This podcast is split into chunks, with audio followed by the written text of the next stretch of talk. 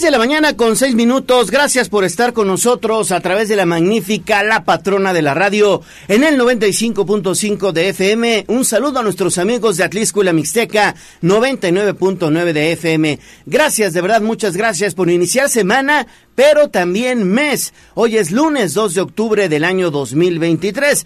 Bueno, pues 2 de octubre no se olvida, un aniversario más de esta matanza de Tlatelolco allá en el 2 de octubre de 1968. Y bueno, le invitamos a que esté en contacto con nosotros al 2223 90 38 10 es vía WhatsApp 2223 90 38 10 y también directamente al estudio al 222 242 1312. Vámonos entonces con información de Entidad al Descubierto. Instagram, Tribuna Noticias. Siempre pendiente. Que el gobierno es muy inteligente. Yo voy al frente. Y atrás de mí hay un manchón de gente. Soy poblano al mil por ciento, me la rifo donde sea. Entidad al descubierto, en Tribuna Matutina. 6 de la mañana con siete minutos. Iniciamos con la entidad al descubierto porque precisamente el fin de semana estuvo aquí en Puebla la coordinadora nacional de los comités de defensa de la cuarta transformación y virtual candidata a la presidencia de México, Claudia Sheinbaum. Vamos a hacer enlace con Pili Bravo porque ella tiene los detalles de esta información y bueno, pues obviamente saber qué fue, qué fue lo que hizo precisamente aquí Claudia Sheinbaum ¿Cómo estás, Pili? Te saludo con gusto. Buenos días. ¿Qué tal? ¿Qué tal? Eh, muy buenos días. buenos días, perdóname. Sí, sí, Pili, te escuchamos. Bueno, espérame, es que así que voy en camino porque vamos a, una reunión tempranera con el gobierno del estado. Bueno, pues te informo que eh, la visita de Claudia Sheinbaum al centro expositor, bueno, pues fue importante porque, bueno, pues la aspirante a, la presidencia de la República, en su calidad de coordinadora de la Cuarta Transformación, pues vino a Puebla a hacer esta visita, el noveno estado que realiza en esta gira de trabajo. Bueno, pues ella señalaba eh, pues la importancia de recordar la creación precisamente de nuevos comités. Esto decía. Lo que vamos a vivir el próximo año es una decisión fundamental. O regresamos al pasado o sigue la cuarta transformación de la vida pública de México. No hay marcha atrás en la cuarta transformación de la vida pública. Y ahora tenemos dos tareas fundamentales. La primera, a todos los que son militantes y simpatizantes del movimiento, tenemos que hacer comités de defensa de la transformación. Y bueno, esto lo hizo después de firmar un importante acuerdo de unidad con representantes de sectores de Puebla, lo mismo deportistas, empresarios, gente que, bueno, fue invitada a la firma de este importante acuerdo de unidad. Y Claudia Sheinbaum, ahí ante una multitud que le esperó en el centro expositor, también señalaba la importancia pues de mantenerse organizados para el próximo año. Esto les dijo. Y la segunda tarea, que es la que estamos haciendo ahora, dirán ustedes, ¿qué fue lo que firmaron empresarios, deportistas, académicos que están aquí con nosotros, artistas? Pues firmaron una carta de unidad, unidad para que siga la transformación en México. En su discurso también señaló que el pueblo sabe que de ganar la presidencia continuará la cuarta transformación para bien del país, porque reconoció que con López Obrador su labor de presidente en cinco años del gobierno federal ha cambiado el país porque ha logrado reducir la pobreza, mantiene los niveles de economía en buen estado y mantiene una lucha permanente para abatir la pobreza. Sostuvo que se está mejor en la economía porque ahora también los jóvenes tienen becas, obras como los trenes que no eh, pero además no se han incrementado impuestos y bueno, la economía marcha bien. Por eso Claudia Sheinbaum señaló que los mexicanos saben que el único camino para México es la cuarta transformación. Y bueno, pues ahí ya sabes, hubo miles, miles de militantes de Morena que estuvieron ahí en el centro expositor acompañando a Claudia Sheinbaum, así como al dirigente nacional Mario Delgado Carrillo. Pues una reunión multitudinaria, Gallo.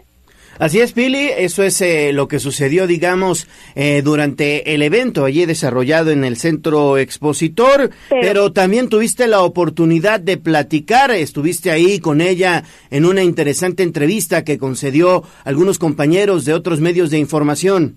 Así es, mira, eh, tuvo una conferencia de prensa con temas precisos, seguridad, democracia y mujeres. Primer tema, la protección a mujeres, sobre todo, dice, cuando son violentadas. Esto dijo tejidas. Hicimos una ley que se llama El agresor sale de casa.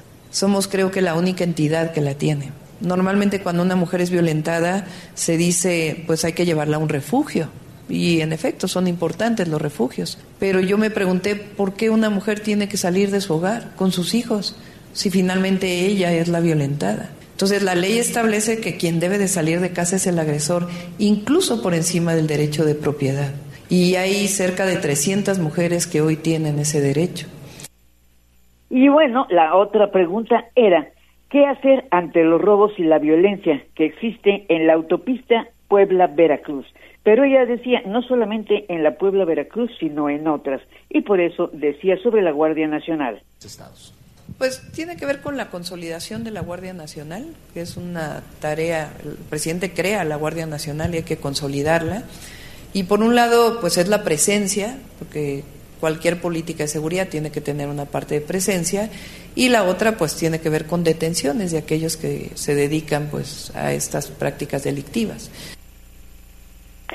Señaló que ella tuvo éxito al reducir un 70% el robo del transporte en la Ciudad de México y lo que se tiene que hacer es eso, coordinar las acciones de Guardia Nacional y las policías. Y luego, bueno, pues otra pregunta, si tendría un gabinete solo de mujeres, por lo que dijo será, en caso de llegar a la presidencia, un gabinete paritario. Y luego yo le pregunté sobre la migración en fronteras norte y sur que tú sabes está en una situación grave. Esto nos contestó.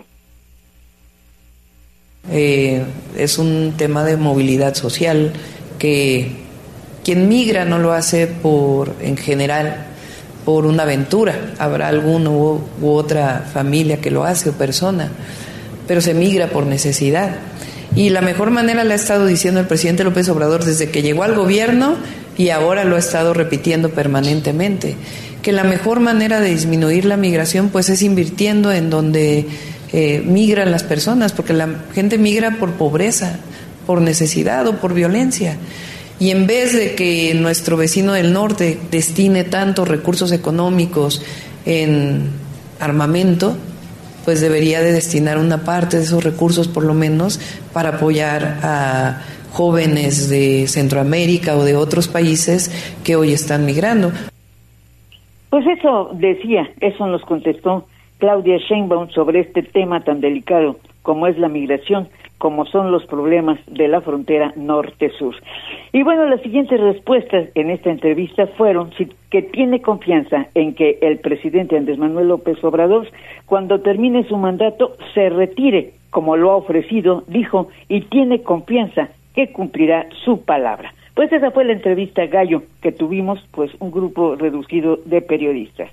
Perfecto, Pili, pues interesante entonces las respuestas que tiene ahí la que es, bueno, pues la virtual candidata a la presidencia de México, Claudia Sheinbaum. Seguimos con más información. Ale Bautista, te saludo con gusto, buenos días. Igualmente para ti, Gallo, y para todos los amigos que ya están pendientes de Tribuna Matutina y también a Pilar, que como bien lo decía, tiene una salida 6.30 de la mañana porque va a haber un evento importante por parte del gobernador. Y bueno, pues en este evento también se eligieron ya los cuatro perfiles, los primeros cuatro que van como aspirantes a la candidatura candidatura al gobierno del Estado, Pili, pero todavía falta el Consejo Nacional, hay que decirlo.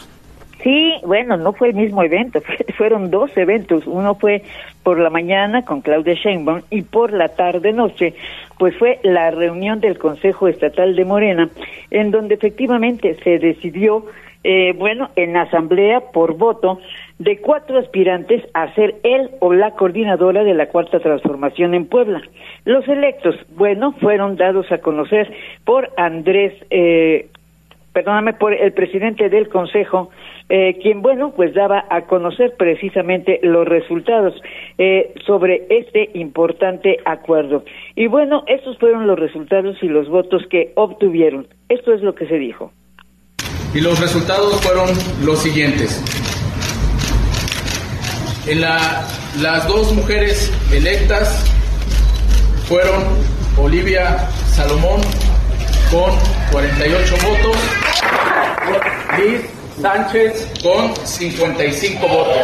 Así también la, los dos hombres son Ignacio Mier con 44 votos y Julio Huerta con 63 votos. Y bueno, este era el presidente del Consejo de Morena, Andrés Villegas, quien dio los resultados. Ahora, será la Comisión Nacional de Elecciones de Morena quien revisará las propuestas, las propuestas de Puebla, pero tendrá la facultad de sumar los perfiles todavía de otros dos u otros cuatro. Entre ellos se presume será Alejandro Armenta, tal vez Claudia Rivera, hasta Rodrigo Abdala y alguien más. Ahora, durante este mes de octubre que acaba de comenzar, el Comité Nacional de Elecciones ordenará las encuestas para que a finales de este mismo mes se dará a conocer quién será el aspirante a ser el coordinador de la Cuarta Transformación para que cuando sea el tiempo electoral pueda ser formalmente designado candidato a la gubernatura para el 2024.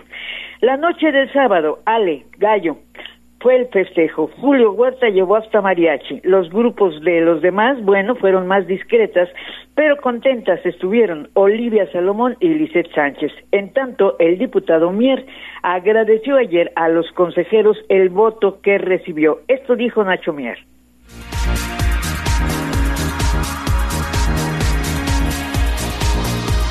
Hoy dieron una muestra. Yo les quiero agradecer a todas las consejeras y consejeros cuando pensaban que no íbamos a tener un voto, que los logramos convencer por lo que somos, por no perder nuestra identidad, que luchamos por principios, que luchamos por valores, que la cuarta transformación solo se logra empezando por uno mismo, revolucionando, revolucionando nuestras conciencias. Gracias, queridas y queridos compañeros, dimos un paso, continuemos dando los siguientes. Mientras tanto, el senador Alejandro Armenta, que solamente tuvo seis votos en el Consejo, señaló ayer que tiene confianza en el Comité Ejecutivo Nacional para que lo propongan a, partir en la, a participar en la encuesta que será levantada, repito, durante este mes de octubre por parte de la Comisión Nacional. Pues así se terminó este misterio, Gallo Ale, pues de designar a los cuatro, a los primeros cuatro, y ahora hay que esperar de cuánto va a ser finalmente la lista para sumarlos a la encuesta que será, es así, definitoria. Exactamente, Pili, esa sí ya es definitoria y seguramente, bueno, pues obviamente esta semana tendrá que definirse también por el Consejo Nacional los, los perfiles que acompañarán a los que ya eligió el estatal, ¿no? Exacto. Además de que la Comisión Nacional nos tendrá que decir eh, de cuándo a cuándo será la encuesta y quién la va a levantar, ¿no? Finalmente eh, será hasta el 30 o 31 de octubre cuando se dé a conocer el resultado de ese estudio que se levante. Entonces tenemos que esperar todo el mes todavía, pues para saber definitivamente quién será el candidato o la candidata que triunfe para Puebla. 6 de la mañana con 20 minutos y también se desarrolló el fin de semana aquí en Puebla otro importante evento de líderes de América Latina vinculados a la izquierda progresista que es el denominado Grupo Puebla. Sí, así es, fíjate que en el Museo Barroco pues terminó la novena reunión del Grupo Puebla en la que participaron expresidentes de Bolivia, Brasil, Colombia, Bolivia, Argentina, Chile, Uruguay y otros donde analizaron la situación que enfrentan los países de América Latina. Se propusieron una agenda para crear un nuevo modelo de desarrollo para reducir las asimetrías de la región coincidieron en que es necesario desdolarizar las economías. Omar Torrijos, Evo Morales, Ernesto Samper, Marco Antonio Enríquez y el presidente electo de Guatemala, eh, Arevalo, participaron en este foro de diálogo político, el cual desde su fundación ha generado espacios de reflexión en pro del desarrollo integral de los pueblos latinoamericanos. Al terminar, Rafael Correa decía esto crecemos más que el resto del mundo, reducimos pobreza, reducimos desigualdad, hay presencia mundial con dignidad, con soberanía, y tal vez ingenuamente pensamos que era irreversible. Y hablamos de eso, ¿no? Es una época de cambio. Yo diría ahora que estamos en una época de disputa. América Latina está en disputa, eh, la realidad fue muy dura, el golpe de Estado contra Dilma de 2015, la pérdida democrática en Argentina, pero no hay democracia real mientras exista esa obscena intromisión de la prensa en la vida política latinoamericana. En el 2017, Lenín Moreno en Ecuador, que entregó al país a las garras de lo más rancio de la oligarquía, de los poderes fácticos tradicionales de Ecuador, el golpe de Estado contra Evo, que después fue arrasado por la voluntad popular felizmente. Estamos en disputa. Hoy hay una segunda ola progresista en buena hora. No hay que descorazonarse Recordemos de dónde venimos.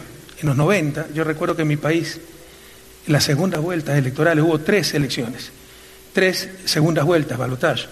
En las tres era derecha contra derecha. Hoy demostramos que la derecha disputa el poder y que cuando llega el poder es una, perdón, que la izquierda disputa el poder y que es una izquierda exitosa.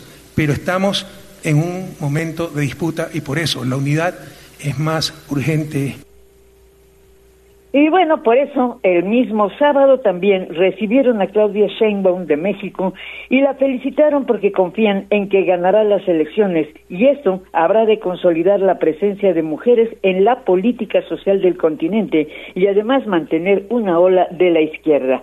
Ernesto Samper de Colombia en su primera intervención propuso emprender esa desdolarización de las economías de América para emprender la desglobalización para no estar atados solamente a Estados Unidos y depender de esa economía. Pues así, así terminó este grupo de los nueve de estos eh, países fundamentalmente de izquierda. El reporte gallo. Pues muy interesante, muy, muy interesante lo que sucedió este fin de semana con estos líderes de izquierda aquí en Puebla. Seis de la mañana con 23 minutos. Y concluimos la información este primer bloque porque hay buenas noticias para Puebla. ¿Qué dice el Instituto Politécnico Nacional Pili? Pues ni más ni menos que fíjate que va a crear, fíjate que fue el fin de semana de, en el Politécnico Nacional, el director Arturo Reyes rindió su informe de labores y en la presentación de proyectos invitó al gobernador de Puebla, Sergio Salomón Céspedes, quien aprovechó para anunciar que en Puebla se abrirá un centro de innovación e integración de tecnologías avanzadas, esto en Ciudad Modelo. ¿En qué consiste? El propio director del tecnológico explica tenemos un proyecto importantísimo que es central para nosotros y que es muy querido porque creciendo en Puebla, creo que el Politécnico puede dar mucho a este Estado y cuando llegué a la dirección general noté en el mapa los lugares donde estaba el Politécnico y noté que no estaba en Puebla. Así que dije, de aquí soy. Y en cuanto pudimos, pues eh, comenzamos a tener reuniones y una interacción muy fuerte con el gobernador, a quien agradezco mucho y reconozco esa visión de invertir en educación. Y, bueno, por su parte, el gobernador Sergio Salmón agregó que el proyecto atenderá la demanda focalizada de servicios tecnológicos y educativos para el desarrollo de mano de obra altamente calificada y además con proyectos de suma importancia para el desarrollo futuro de Puebla. El reporte, Ale, el gallo. Muy bien, muy bien, Pili. Bueno, pues ahí está entonces también muy importante lo que se ha dado a conocer en torno al Instituto Politécnico Nacional que pronto se estará instalando. Gracias, Pili. Regresamos contigo más adelante. Te dejamos chambear. 6 de la mañana con 25 minutos. Estamos arrancando motores mientras que usted pues no se le haga tarde, hay que meterle velocidad. Pausa y volvemos con más. Vamos a un corte comercial y regresamos en menos de lo que canta un gallo. Esta es la magnífica, la patrona de la radio.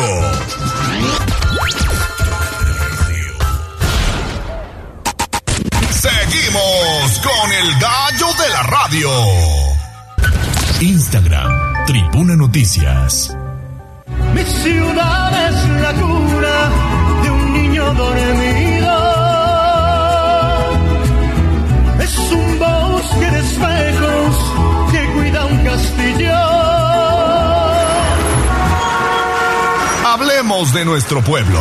El reporte de la capital poblana. En Tribuna Matutina.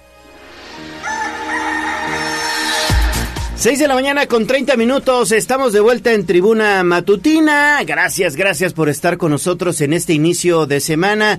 Lo invitamos también a que esté en contacto con nosotros, mi estimada Ale, para Tribuna Vigila, la voz de los poblanos. Ya tenemos mensaje, muchísimas gracias porque hay quien amanece en la compañía de este espacio de noticias. Tenemos saludos desde la colonia Belisario Domínguez, terminación 8124, que nos saluda, pero también nos comparte que el día de ayer quisieron abrir una de las viviendas que se ubica justo en el cruce de la 21 con Avenida Rosendo Márquez. Pues ahí hacemos el llamado. Muy cerca de acá, de La Paz. Sí, para que pues se dé rondines, ¿no? Por esa zona y también se está comunicando en estos momentos terminación 6075.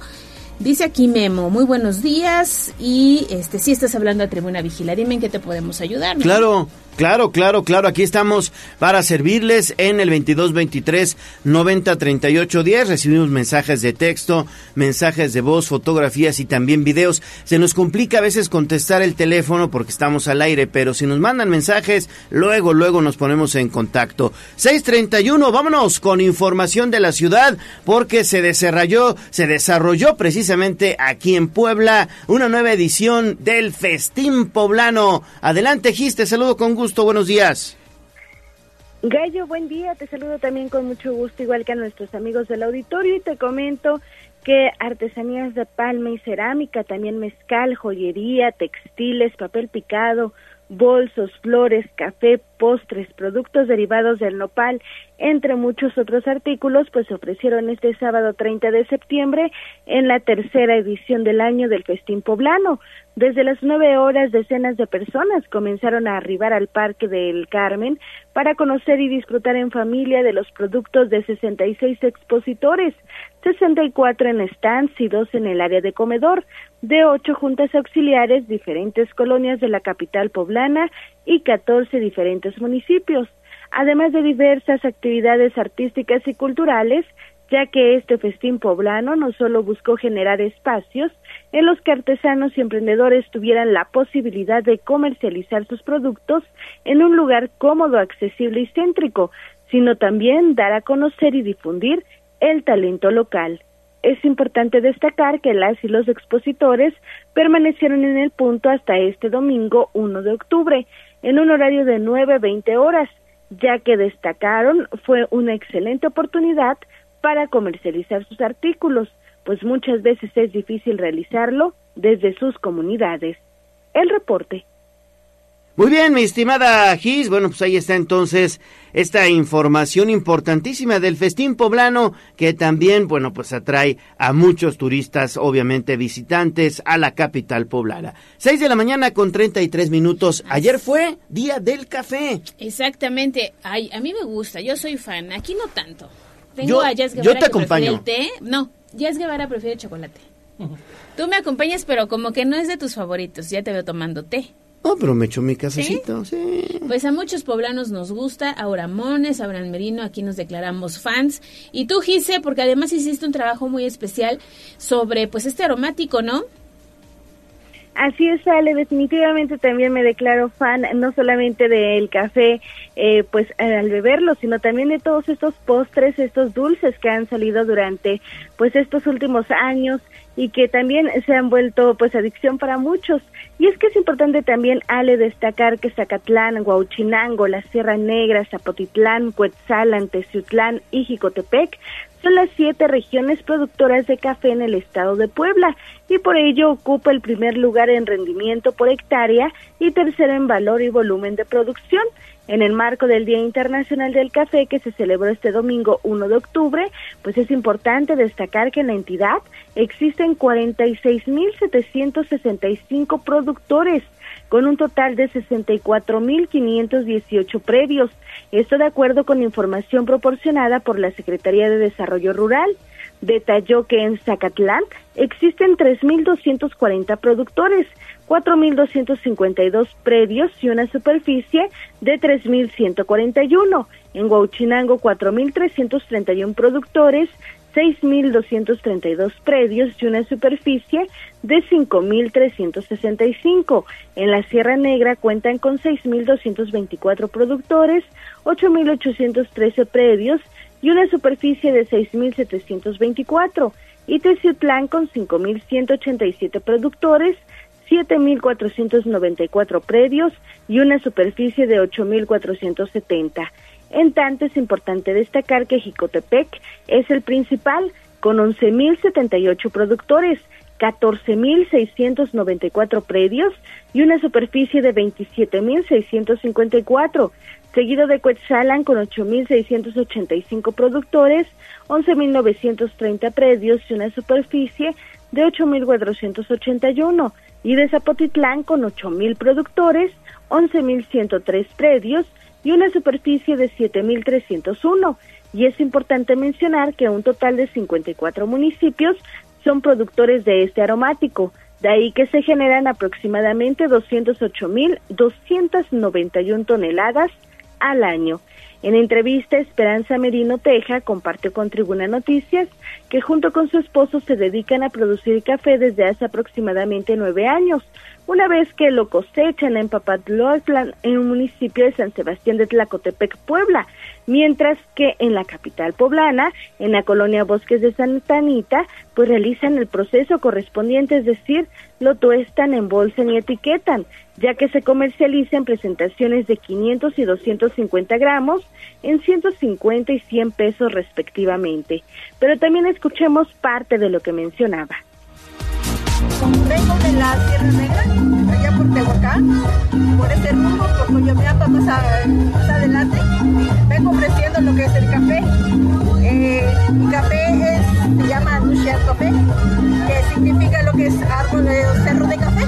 Nosotros tenemos como ocho, como ocho o nueve años máximo. Ajá, de que tenemos este ya de, estamos ya embolsada, empaquetando y todo. Entonces nosotros este elaboramos aquí en Puebla. Ajá, nomás nuestro producto viene de, de la Sierra Negra. Indicó que aunque el proceso no ha sido nada fácil, actualmente generan una tonelada de café molido y tostado artesanalmente, 100% natural, y de ahí que participan en exposiciones, ferias, entre otros proyectos, para dar a conocer su producto. Y es importante destacar que el Día Internacional del Café, que empezó a conmemorarse el 1 de octubre de 2015, ya que los 77 miembros de la Organización Internacional del Café celebran también su día, tiene el objetivo de apoyar a los millones de caficultores cuyo sustento depende de este cultivo. Y por ello, pues además de una fiesta, se agradece y apoya a quienes ponen todo su empeño y trabajo a disposición de una bebida milenaria que es sumamente consumida. El reporte. Muy bien, Gis, ¿tú te echaste tu cafecito? Definitivamente, Gallo, no hay día que, que no falte, entonces, pues sí, festejamos este día con un buen café. Capuchino, americano, expreso. Americano, gallo. Lechero, que también son muy ricos. Pero ese ya no es café. Ya no, ya es café con leche. es café con leche. Pero un capuchino, pues sí, ¿no? Sí, yo sí me eché mi cafecito de olla, ¿eh? Yo sí me eché mi cafecito de olla, como debe de ser, para conmemorar el Día Internacional del Café. Ya, ya te están balconeando, ya ves, el público conocedor, pero que además sabe del gallo de la radio, dice, muy buenos días, han de saber que el licenciado Torija casi no toma café. pero gusten las mañanas de entrarle al juguito de naranja. A ver quién es, a ver quién es. Sí, ya sé, ya sé. no vamos a revelar el nombre. Sí, sí, sí, también, también eh, el, el, juguito de naranja acompañado con un poquito de jugo de zanahoria. Ah, qué sabroso, Ay, ¿eh? No. ¿No naranja te gusta? Nada más, no. no. a mí sí me gusta. No puedo con la ¿A ti zanahoria. sí te gusta, jugo. verdad? Ya Sí, el juguito de naranja y zanahoria sabe bastante bueno, pero si es todos los días demasiado fructosa, es complicado también, ¿eh? Sí. El azúcar. Sí. Bueno, dejamos entonces el café 639. Inició el otoño, pero con mucha lluvia y calor, Gis. Así es, Gallo. El director de Protección Civil del Ayuntamiento de Puebla, Gilberto González Labastida, estimó que la temperatura continuará aumentando debido a la temporada de otoño y en entrevista el funcionario dio a conocer que llevan a cabo un monitoreo permanente y de ahí que manifestó que se podrían mantener estas altas temperaturas. Aunque señaló que no existe certeza de una nueva ola de calor, aseveró que mantendrán el monitoreo correspondiente para informar a las y los poblanos a través de los canales oficiales de Protección Civil, en Twitter como PC Puebla Capital y Puebla Ayuntamiento, así como en Facebook en Ayuntamiento de Puebla. Y es que manifestó se deberán tomar en cuenta diversas recomendaciones, principalmente gallo no exponerse al sol entre las 11 y 16 horas, caminar por áreas sombradas, también mantenerse hidratados y usar gorra, así como lentes con filtro UV. Pero escuchemos parte de lo que mencionaba. Bueno, mira, por las fechas y por la temporada sí, nada más es este, así como van los números que se van aumentando día a día, se van, se, se van man, manteniendo. Si hubiera algún tema o algún dato importante, inmediatamente a través de una infografía se los haríamos saber. La información. 6 de la mañana con 41 minutos. Gracias, gracias Gis por la información. Bueno, pues ahí está, seguirán las lluvias. Todavía falta el cordonazo de San Francisco que se espera para el 4 de octubre. Oye, y ayer con las intensas lluvias hubo algunos cierres viales porque algunas vialidades, bueno, pues sufrieron algunos encharcamientos. Incluso en la zona de San Manuel, oye, reportaron que a un centro comercial que empieza con W, se les fue la luz y no que muchos, este, pues muchas personas que ahora estaban haciendo la despensa se fueron sin pagar. Es lo que dice. No, pues qué gandallas, ¿no? No había luz, no había cajas, se quedaron a oscuras y pues mucha gente, ya sabes, aprovechó, pues no van a cobrar, ahí nos vemos. 6 de la mañana con 41 minutos. Seguimos con más. Seguimos con más información porque el Ayuntamiento de Puebla Gis interrumpe el pago a Parquimóvil luego de la suspensión de los parquímetros. Así es, sale debido a que la tarifa de parquímetros será de cero pesos hasta nuevo aviso. Bernardo Arrobarena García, titular de la Secretaría de Administración del municipio de Puebla, dio a conocer que el pago a Parquimóvil también quedará suspendido. El funcionario recordó que el pago a la empresa de servicio integral para la operación de estacionamiento seguro en vía pública es porcentual del 14.34% del monto recaudado y de ahí que al ser de cero pesos será similar indicó que se deberá llevar a cabo un convenio modificatorio, aunque señaló que le corresponderá a otra dependencia porque la Secretaría de Administración únicamente se encargó del procedimiento de adjudicación. Escuchemos. Nosotros nada más hacemos el procedimiento de adjudicación, pero la, la, administración del contrato no corresponde a nosotros. Digo, lo único que habrá que hacer nada más es un convenio modificatorio y únicamente, pero, pero no más. No, el, el tema con la empresa era por este por porcentaje de recaudación. Se va a hacer pues, y es importante también mencionar que el contrato refiere que el 14.34% del monto recaudado sería para la empresa Parquimóvil hasta el 30 de septiembre de 2024. Sin embargo, es importante recordar que el 11 de septiembre la Suprema Corte de Justicia de la Nación invalidó el cobro de derecho por la ocupación de espacios para estacionamiento de vehículos realizado mediante el servicio de parquímetros y por ello a partir de este jueves 28 de septiembre la tarifa es de cero pesos hasta el nuevo aviso. El reporte. Muchísimas gracias, Gis, por la información en torno a este sistema de parquímetros que, bueno, hoy se ha convertido en toda una polémica. Seguimos con más información, Gis. Terminamos prácticamente este bloque informativo porque las cámaras de seguridad fueron claves, claves para detener precisamente a presuntos delincuentes. Tú tienes la información, Gis. Así es, Gallo. Estas cámaras de vigilancia instaladas por el gobierno de la ciudad de Puebla, pero también mm, de los y las comerciantes de los hogares de todos los poblanos, pues han abonado a la desarticulación de bandas delincuenciales. Esto fue lo que aseveró María del Consuelo Cruz Galindo, secretaria de Seguridad del municipio de Puebla. Y en la entrevista, la funcionaria puntualizó que los equipos de vigilancia pues ayudan a la operatividad de las y los elementos y al seguimiento también de objetivos. Y de ahí que afirmó han realizado un trabajo muy importante con el gobierno del estado, la Guardia Nacional y también la Sedena. Y aunque evitó ahondar en el tema, aseguró que siguen reforzando este sistema de videovigilancia para disminuir los ilícitos, ya que refirió las organizaciones no solo se conforman en otros estados o municipios, sino también en la capital poblana. Escuchemos parte de lo que mencionaba. Eh, es un avance, la verdad, de, eh, enorme. Te puedo decir que nos ayuda mucho para la operatividad para el seguimiento de objetivos, pero también fíjate que es un, tema muy importante que también los ciudadanos abonan para sus cámaras que ellos tienen, las cámaras comerciales, cámaras caseras, locales, también ellos abonan en, la, parte de, de, proporcionar los gráficos que ellos recaban de sus respectivas cámaras. Entonces, la verdad es que es un trabajo muy importante. Yo creo que ese es el éxito de todas las bandas que se han desarticulado. El reporte. Bueno, pues ahí está entonces la información. Gracias, mi estimada Gis. Gracias, gracias y que tengas buen inicio de semana. 645. Tenemos más saludos. Nos están reportando esta mañana que hay cierres viales en prolongación reforma a la altura de Boulevard Atlisco o que lo después se convierte en Aromerino Fernández. Habrá una actividad del alcalde Eduardo Rivera por el tema del balizamiento, el pintado de estas cebras peatonales. Entonces tómelo en cuenta y circule con muchísima precaución. Y de todas maneras, David Becerra, el reportero del casco, ya se traslada en unos minutos hacia ese punto para tener pues todos los detalles de lo que pasa. De todas maneras, Gisela Telles también estará pendiente de la cobertura del municipal. Bueno, pues ahí está entonces. Vamos a hacer una nueva pausa. Regresamos con muchísimo más información. Sin embargo, déjeme comentarle algo que es muy interesante. Los diputados de Morena trabajan para consolidar la cuarta transformación. Hoy están en la Constitución los programas de bienestar para adultos mayores, madres y jóvenes, personas con discapacidad. También combaten la corrupción y aumentaron el salario para mejorar la vida de tu familia. Pausa y regresamos.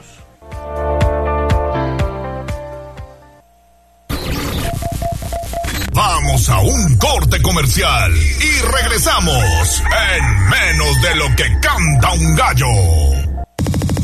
Esta es la magnífica, la patrona de la radio.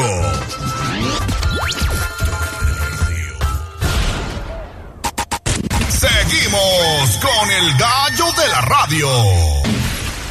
Sitio web, código rojo.mx. De tu inconsciencia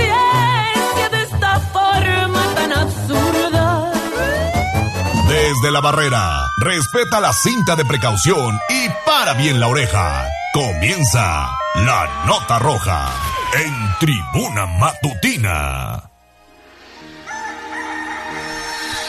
Estamos de vuelta en tribuna matutina, que no se le haga tarde, faltan 10 minutos para las 7 de la mañana. Vamos con información de la nota roja, porque el fin de semana, oiga, hallaron sin vida a cuatro hombres, esto en Cañada, Morelos. Tú tienes detalles, Sabi, adelante por favor, buen día. ¿Qué tal, Gallo? Ale, amigos del auditorio, muy buenos días. Efectivamente, les comento que pues durante este sábado se reportó la localización de cuatro cuerpos sin vida que presentaban el tiro de gracia, esto en el municipio de Cañada Morelos. Y es que sobre la calle Juárez, entre Avenida Zaragoza, San Antonio Soledad, pues fue reportado a las autoridades que se encontraba un bulto en forma de cuerpo humano enredado con cobijas, por lo que pues transeúntes dieron aviso a las autoridades. Y es que a la zona arribaron elementos municipales quienes corroboraron el hallazgo. Además, en la zona fueron hallados múltiples cartuchos percutidos de calibre .223 y es que de acuerdo con información proporcionada, pues todo apunta que los cadáveres de los cuatro varones corresponden a delincuentes originarios del estado vecino de Veracruz, los cuales fueron abandonados en tierras poblanas y es que se espera que pues en próximos días se puedan pues conocer más, más detalles de este caso. Es el reporte que tenemos, Gallo.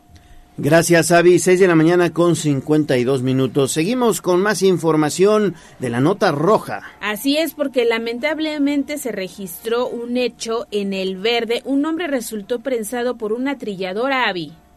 Así es, Ale, un hecho lamentable y es que sobre el tema les comento que durante la mañana de este sábado un varón quedó prensado mientras realizaba trabajos de trillado de milpa en un terreno de cultivo ubicado en la Junta Auxiliar de San Simón Achicintla en el municipio del Verde y es que de acuerdo con los primeros reportes fue alrededor de las 8 de la mañana que testigos solicitaron el apoyo de los cuerpos de emergencia debido a que un hombre habría sufrido un accidente cuando realizaba el trabajo de trillado en un terreno. Y es que sobre la calle Adolfo López Mateos arribaron elementos de la Unidad de Rescate Urbano de la Cruz Roja, Delegación Texmelucan, además de cuerpos de bomberos, quienes confirmaron el accidente y es que de manera inmediata comenzaron los trabajos de rescate del hombre de aproximadamente 47 años de edad, quien se encontraba prensado de las piernas de una trilladora. Y es que se dio a conocer que el varón presentaba diversas fracturas en la extremidad derecha, además de que le tuvieron que amputar la extremidad izquierda a la altura del tobillo.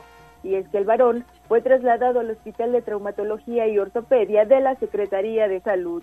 El reporte que tenemos. Híjole, qué triste, qué triste lo que le pasó a este hombre. Desafortunadamente, pues haciendo su trabajo fue, fue prensado por esta trilladora. Gracias, Avi. Seis de la mañana con 53 minutos. Vamos ahora con Daniel Jacome, porque dieron 11 años de prisión a Arturo. Pues, ¿qué hizo, mi estimado Daniel? Platícanos, buen día. ¿Qué tal, Gallo? Te saludo con gusto, al igual que al auditorio de Puebla, Atlixco y municipios de la Mixteca. Efectivamente, te cuento al acreditar su responsabilidad en la comisión de los delitos de robo de vehículo agravado y privación ilegal de la libertad, la Fiscalía General del Estado de Puebla obtuvo sentencia de más de 11 años de prisión contra Arturo. A través de diversos actos de investigación, se constató que el 9 de marzo de 2022, el afectado circulaba sobre el libramiento a Huejotzingo en la Junta Auxiliar de San Juan Tuxco del municipio de San Martín Texmelucan, a bordo de un vehículo de la marca Isuzu eh, cargado con mercancía consistente en embutidos perecederos, propiedad de una conocida empresa, cuando fue interceptado por personas armadas a bordo de un vehículo Chevrolet tipo Beat los agresores amagaron al conductor para desapoderarlo de la unidad y posteriormente fue privado de la libertad mientras descargaban la mercancía. Debido a que los pobladores de San Juan Tuxco auxiliaron a la víctima, también detuvieron a Arturo para entregarlo a elementos de la Policía Municipal de San Martín Texmelucan.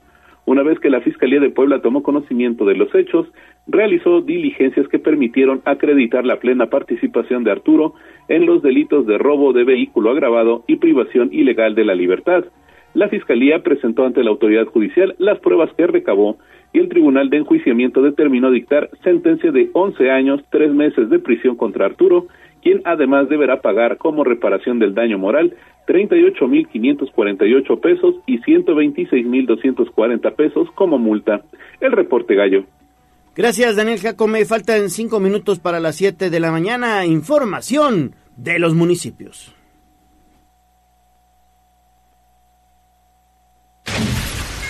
Sitio web.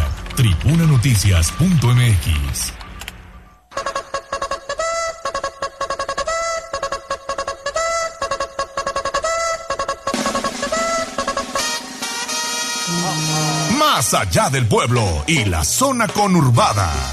¿Qué pasa en nuestras localidades vecinas? En Tribuna Matutina.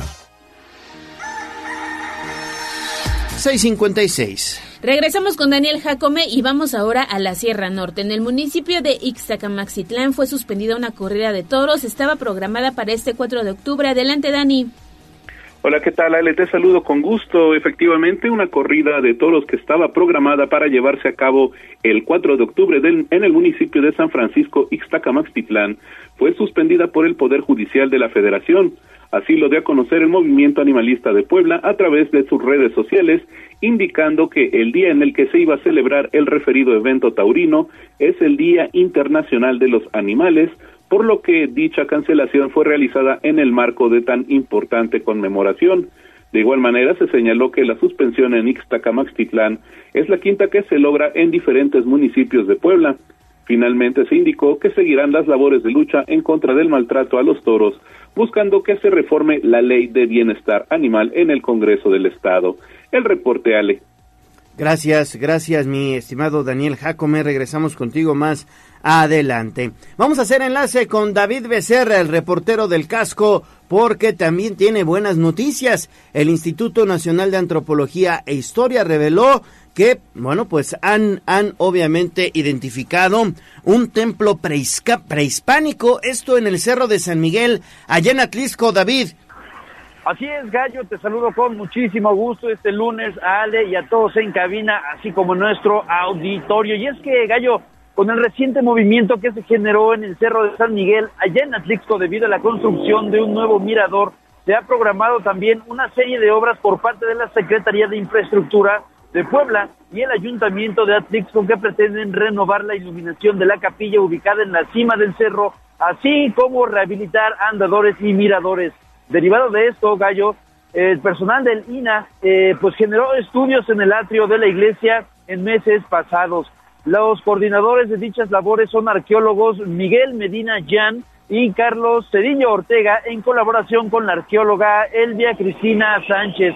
Derivado de las investigaciones se logró encontrar unas capas gruesas de rellenos constructivos hechos de tierra y piedras que pertenecerían al periodo prehispánico. Estos hallazgos confirman las leyendas sobre un templo prehispánico o Teocalli que hasta el momento se desconoce cuál sería su deidad a la que estaba dirigido.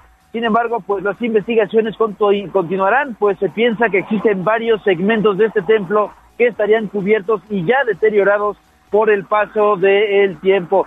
Sin embargo, pues ya derivado de estas investigaciones, Gallo, se confirman estos rumores y leyendas que existían en torno alrededor del eh, cerro justamente de San Miguel sobre esta construcción prehispánica que se menciona, eh, pues existía ahí. Y es que no se habían generado estudios tan minuciosos como hasta ahora lo han hecho derivado de las obras. Gallo, la información.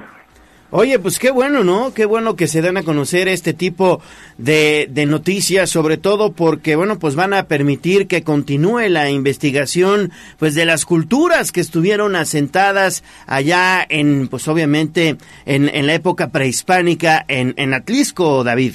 Así es, Gallo, se menciona que dentro de las deidades que podría haber estado dedicado este templo, pues entre ellos se menciona a Teotihuacán, que, que, Quetzalcóatl, Gallo. Quetzalcóatl, y pues ya será la, de, la autoridad que ya se está encargando de las obras precisamente, la que irá poco a poco pues eh, descubriendo esto conforme los hallazgos que se vayan generando, Gallo. Quetzalcoatl, la gran serpiente emplumada, que era la deidad, pues obviamente más venerada en aquella época. Gracias, David. Seguimos patrullando, Gallo. Pues ahí tenemos otro pretexto para ir a conocer este bello pueblo mágico. Está el Mirador de Cristal, viene la instalación de las Catrinas Monumentales, así que mucho atractivo en Atlas. Las Catrinas Monumentales ya, ¿verdad? Ya el vienen. 14, estábamos viendo que el 14 de octubre inicia su instalación. El año pasado fue todo un éxito, ¿eh? Y lo volvieron a repetir. Me parece que para esta edición habrá más Sí. que el año pasado. Entonces, Exactamente. Pues hay que ir a tomarnos la foto. Las instagramables Catrinas. Exacto. Siete en punto, pausa y regresamos.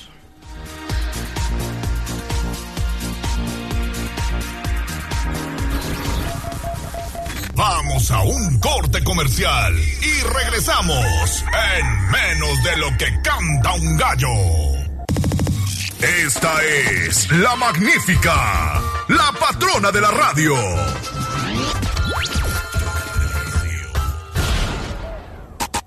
Seguimos con el gallo de la radio. Leemos tus mensajes en WhatsApp, en La Voz de los Poblanos, 22 23 90 38 10.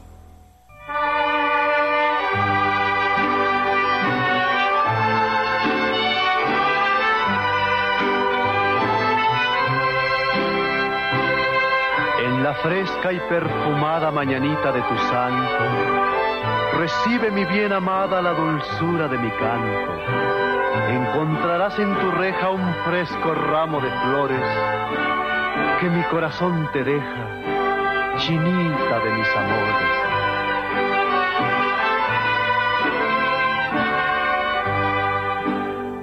Estas son Siete con tres, ya estamos escuchando las mañanitas porque todos los días el gallo de la radio, la voz de los poblanos y tribuna matutina festeja contigo que estás de santo o de cumpleaños y te obsequiamos un pastel mediano de pastelería 520, la hora del postre. Únicamente ponte en contacto con nosotros al 22 23 90 38 10. Hoy, ¿a quién celebramos, Ale? Hoy es el santo de Uriel, así que un abrazo muy especial a quienes llevan este nombre. Pásenla muy bien y reciban un abrazo de parte de todo el equipo que hace posible Tribuna Matutina. Fuerte abrazo a Uriel y también si usted está de cumpleaños, ahí está 22 23 90 38 10, mándenos mensajito y se gana un pastel mediano de pastelería 520 que está estrenando sucursal. Se trata de la sucursal Cuautlancingo, ubicada sobre Periférico Ecológico en dirección a la autopista, poco antes de bajar hacia la zona de Cuatro Caminos hay una gasolinería, sí ahí donde venden maquinaria pesada, hay una franquicia de café y tienda de, tienda de conveniencia. Ahí está Pastelería 520, la hora del postre y pues deben de probar estos deliciosos pasteles porque 520 es la tradición de una nueva generación. Felicidades. Encienda su linternita que ya ha pasado mi amor. Leemos tus mensajes en WhatsApp, en La Voz de los Poblanos, 22 23 90 38 10.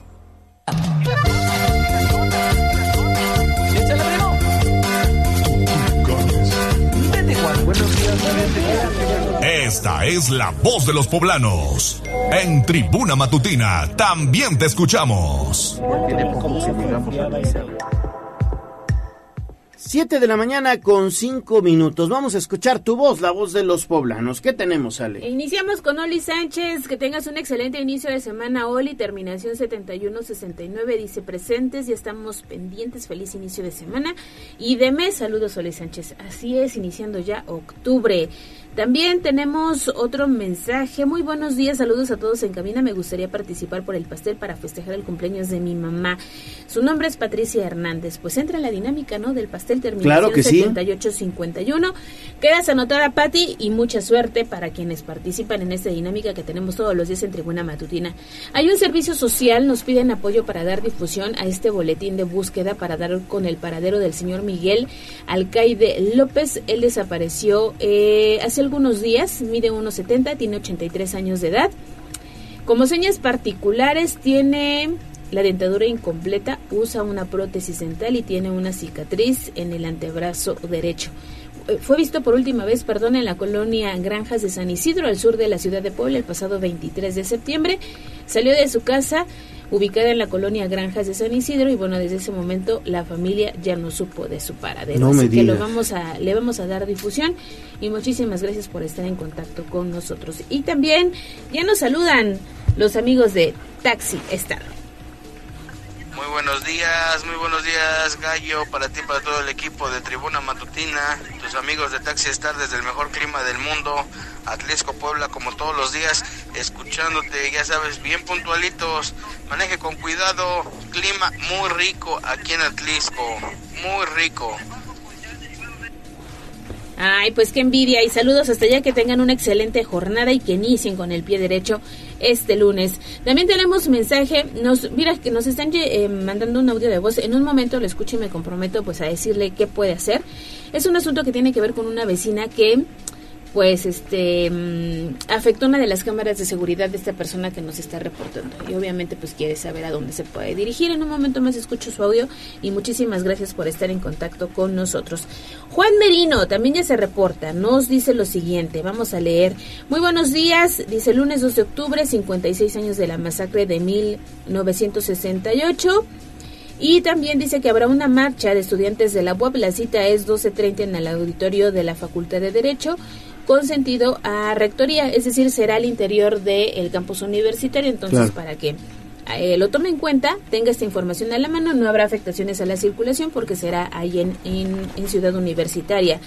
También nos comparte que ¿Qué sabemos del colapso de esta parroquia en Santa Cruz, en Ciudad Madero, Tamaulipas, que dejó como saldo 10 personas sin vida y 40 heridos? Hemos visto las imágenes en redes sociales y lamentable, ¿eh? Colapsó el techo Muy feo. y los equipos de emergencia todavía trabajan pues para poder rescatar a las personas que quedaron atrapadas en este hecho lamentable ocurrido allá en Tamaulipas. Y también el señor Daniel ya se comunica con nosotros como todas las mañanas y nos manda el siguiente audio de voz.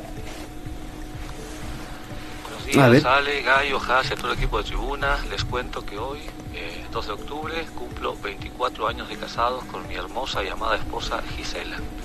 Hace 26 años, Gisela, te prometí cuando éramos unos simples squinkles, cuando fuiste a Uruguay, de que te iba a seguir hasta el fin del mundo y como éramos unos squinkles pensabas que estaba jugando. Bueno, 24 años después este, de casados, más los dos de novios, acá seguimos. Te amo con toda mi alma, con todo mi corazón. 24 años y tres doritos después, no tres doritos, no tres hijos después, sigo sintiendo exactamente lo mismo por ti. Eres mi persona favorita, Gisela. Eres ese alguien, como dice esa canción de Roxette que tanto nos gusta, ese alguien para dar un beso total o un salto mortal y no morirse. Buen día a todos y muchas gracias. Ay, qué no, bonito. mis respetos, ¿eh? Sí, qué bonito, don Daniel. Y seguramente pues estaré echando la casa por la ventana. Oye, se dice fácil, pero ya son sus añitos, ¿eh? Muy bien, muy bien, señor Daniel. Es usted todo un caballero y sobre todo me encanta esas palabras que le acaba de dar a su esposa. De verdad, muchísimas felicidades a los dos y les mandamos un fuerte abrazo de parte de todo el equipo de Tribuna Matutina. Así es. Y David Becerra, el reportero del casco, tiene reporte, ¿eh? A ¿Te ver. parece si lo escuchamos? Porque Vámonos. ya está en el lugar de los hechos. Adelante, David, buenos días. Hola Gallo, Ale, los saludo nuevamente. Ahora nosotros hemos venido hasta Santa Cruz, Buena Vista, la colonia, eh, aquí eh, justamente en la calzada Zabaleta con dirección a la recta a Cholula frente a un supermercado que se encuentra en la zona y es que hace algunos minutos Gallo Ale se reportaba el atropellamiento de una mujer de aproximadamente 50 años de edad cuando precisamente intentaba cruzar esta pues calzada transitada a esta hora. Eh, comentar que hay una ambulancia ya del sistema de urgencias médicas avanzadas, la unidad 154 que ya presta atención prehospitalaria. Del mismo modo, pues hay familiares en el sitio de la mujer en cuestión que están en espera de pues ver qué es lo que va a pasar o si va a requerir traslado hospitalario. Hay una pues eh, patrulla de la Secretaría de Seguridad Ciudadana abanderando el sitio y también entrevistándose pues con los testigos e involucrados así como los familiares. Comentarte Gallo Ale que pues el sujeto quien habría atropellado a esta mujer se dio a la fuga, no se quedó en el sitio evidentemente pues ya eh, fueron personas quienes atestiguaron el hecho que llamaron a una ambulancia y pues así se encuentra actualmente esta situación. Gallo Ale, la información desde Santa Cruz, Buena Vista. Perfecto, David, pues muchísimas gracias por el reporte y bueno, pues hay que manejar obviamente con muchísima precaución. Gracias, David Becerra, regresamos contigo más adelante. Siete de la mañana con 11 minutos, culminamos con la voz de los poblanos, Jazz Guevara. Así es, buenos días, Ale Gallo, excelente lunes. Hola, Tenemos hola. saludos a través de Facebook, el señor Victoriano González, excelente. día Saludos, para Victoriano. todos. Carlos Santiago, buen inicio de semana, igual eh, para todos. También se, se reporta el señor José Palacios Romero a través de X. Tenemos eh, saludos que nos hace eh, llegar el señor Andrés Flores Jaramillo, Jennifer eh, Núñez, Juan Carlos eh, Larino. También está al pendiente Bitter Work, la señora Ofelia Ramírez Flores. También se reporta Moisés Mora Rodríguez, Enrique 5147, Gilberto Flores Juárez, Víctor Espinosa, Fernando Vasconcelos, Guadalupe 1102, Lalo Ortiz, Emanuel Castillo, Fernando eh, Vasconcelos y también agradecemos a la Dirección de Tránsito Municipal que nos hace llegar esta, eh, bueno, las imágenes sobre el cierre a la circulación que ya se comentaba por trabajos de balizado en prolong- prolongación de Avenida Reforma y 37 Norte. Ya también lo replicamos a través de redes sociales que circulen con precaución y seguimos pendientes en todas las plataformas de Tribuna Vigila. Muy bien, muy bien, Jazz Guevara. 7.12, vámonos con información de los municipios. Sitio web, tribunanoticias.mx.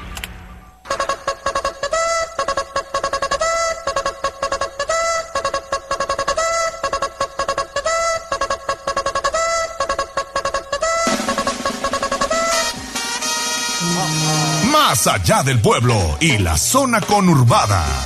¿Qué pasa en nuestras localidades vecinas? En Tribuna Matutina. Hacemos enlace con Jocelyn Meneses hasta Tliscuela, Mixteca. Jocelyn, ¿cómo estás? Te saludo con gusto. Buenos días. Hola Gallo, muy buenos días. Envío un saludo para Ale y para el auditorio. Así es, iniciando esta semana con información de lo que ocurre en Atlixco y la región.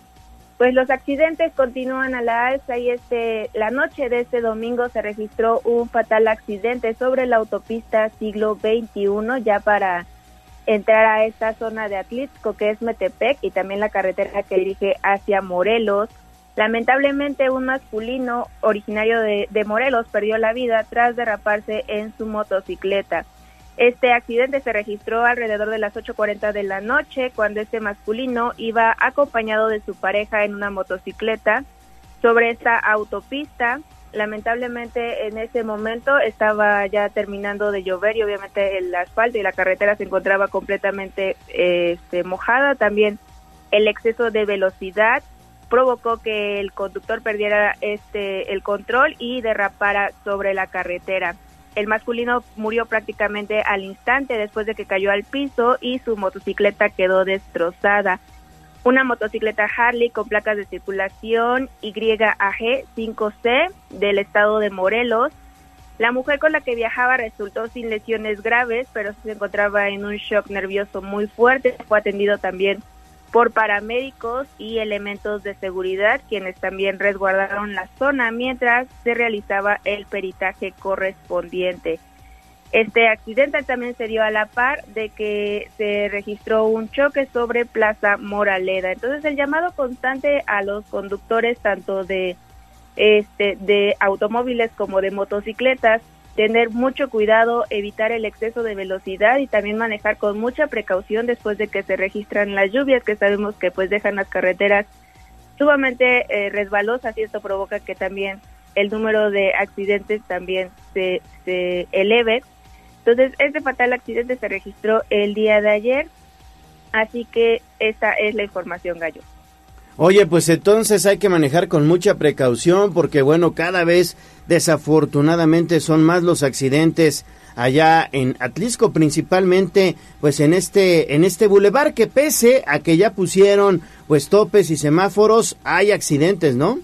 Así es, a pesar de que, como lo mencionas, los topes, los semáforos, pero también el conductor tiene que hacer lo propio para evitar para evitar este tipo de accidentes, principalmente en las motocicletas. De acuerdo con una este, información que reveló Vialidad Municipal, al menos después de la lluvia se registran este cinco accidentes en una sol, en un en un en un en un lapso de muy poco tiempo. Entonces sí es eso he llamado a los conductores principalmente manejar con mucho cuidado con mucha precaución.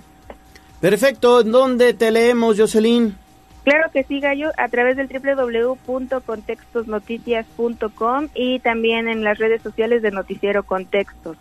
Gracias, gracias y buena semana. 7.16 de la mañana y de Atlisco regresamos hacia el municipio de San Andrés Cholula con Liliana Tecpanecatl porque están invitando al videomapping de las lunas de octubre. Lili, ¿cómo estás? Muy buenos días.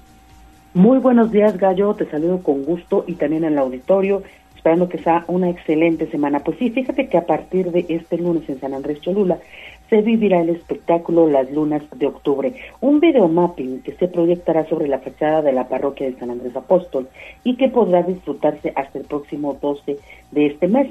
Edmundo Tlatewi Pertino, alcalde del pueblo mágico, recordó que está a punto de cumplirse un año más de que las Cholulas recibieron este distintivo, de manera que el evento pues se enmarca justamente en los festejos que el ayuntamiento ha preparado para celebrar el suceso. Escuchemos lo que sería la fachada de la parroquia de San Andrés Cholula. Eh, las lunas de octubre es el evento denominado para llevar a cabo esta, esta proyección que está, se estará iniciando a partir del día 4 de octubre. Invito a todos las y los a que puedan conocer. Esto lo hacemos también para seguir impulsando el turismo, para que la gente conozca San Andrés Cholula, conozca de su historia, de su trascendencia y que bueno, pues eh, a la vez generemos derrama económica Exactly. So, so.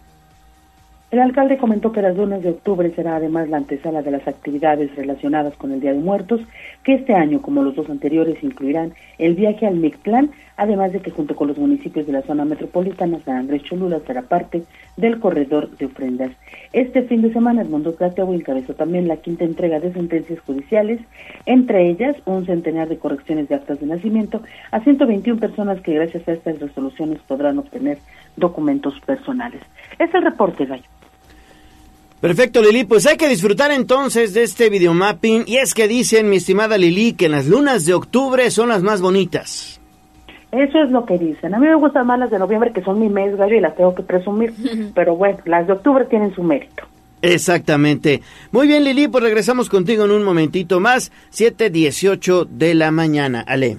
Ahí está la información y me pongo en contacto con esta persona que se comunica Sí. con nosotros. Oye, tienen un conflicto porque entonces es muy común que durante las mañanas o en el transcurso del día, pues los vecinos saquen a pasear a sus mascotas. Hay que ser responsables, recoger eh, pues los desechos, ¿no? La popó, Claro. la popó de los perros, te la llevas en una bolsita a tu casa y ahí la tiras en la basura, pero pues no sacas a pasear a los perros, recoges la, la popó entre comillas y entonces la echas a la primera casa que encuentras. Está sucediendo una problemática en la colonia Prados Agua Azul, lo vamos a canalizar con el ayuntamiento y vamos a ver de qué manera podemos ayudar a este vecino. Sí, sí, sí, no, eso, eso no se debe hacer. O sea, si recoges la popó, la guardas en la bolsita, te la llevas y ya la tiras en tu casa. No la tienes que andar depositando en casas ajenas. Eso no en el no te mejor pases. de los casos, ¿eh? porque hay gente que ni siquiera la recoge. No, esos ya están peor. Y cuando llueve, hace aire, pues todo eso respiramos. Hay que ser responsables. Pues sí.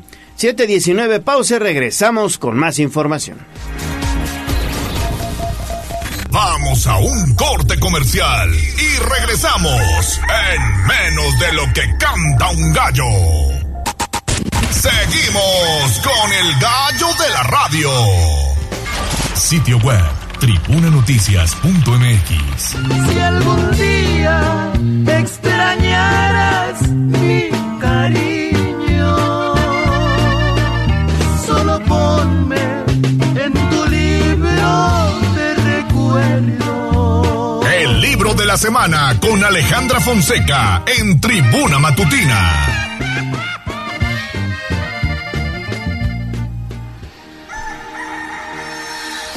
Siete de la mañana con 23 minutos. Ale Fonseca, ¿cómo estás? Te saludo con gusto. Muy buenos días. Gracias, Leo Tocallita. Buenos días al equipo de tribuna y a nuestro queridísimo público. El escenario de la novela El verano que nos queda, de la escritora italiana Giulia Baldelli, nos regresa a la infancia, a la casa de nuestra niñez, a la familia, al tiempo que parece infinito, al primer amor. A las tardes en el pueblo, a los paseos en bici, los baños en el río o la alberca, a los rayos de sol y las noches de luna llena. La trama. En el verano de 1991, en un pueblo de Italia, una niña muy despierta, racional y observadora, Julia, conoce a Christy, niña libre e indómita, porque su mamá, Lily, la deposita en casa de su abuela materna para que pase todo el verano y Julia tiene que cuidarla. Al pueblo en verano también llega Matia, niño con el que ellas hacen un trío inseparable, jugando junto al río, en el pueblo y las calles, conociendo desde luego los celos, la envidia y el intento de alcanzar algo que a esa edad se escurre como el agua entre los dedos. De adolescentes los tres se separan y después de 10 años, Christy vuelve a la casa de su abuela a irrumpir en la vida de Julia, dando forma a unos sentimientos que tal vez en su niñez no habían sabido interpretar del todo. Y Matia vuelve a sus vidas a romper el equilibrio y a volver las emociones. La novela sitúa a la infancia como un lugar de arraigo, de pertenencia y de seguridad. La casa de la infancia de Julia es la raíz, la fuerza centrípeda de esa época a la que ella quiere regresar y recuperar a toda costa. A sus 70 años es la voz que nos acompaña, cuando ella nos narra lo ocurrido, haciendo un recorrido por la vida de los tres protagonistas, relatando sus encuentros y desencuentros durante décadas desde que eran niños y jugaban en el río hasta que se convirtieron en adultos.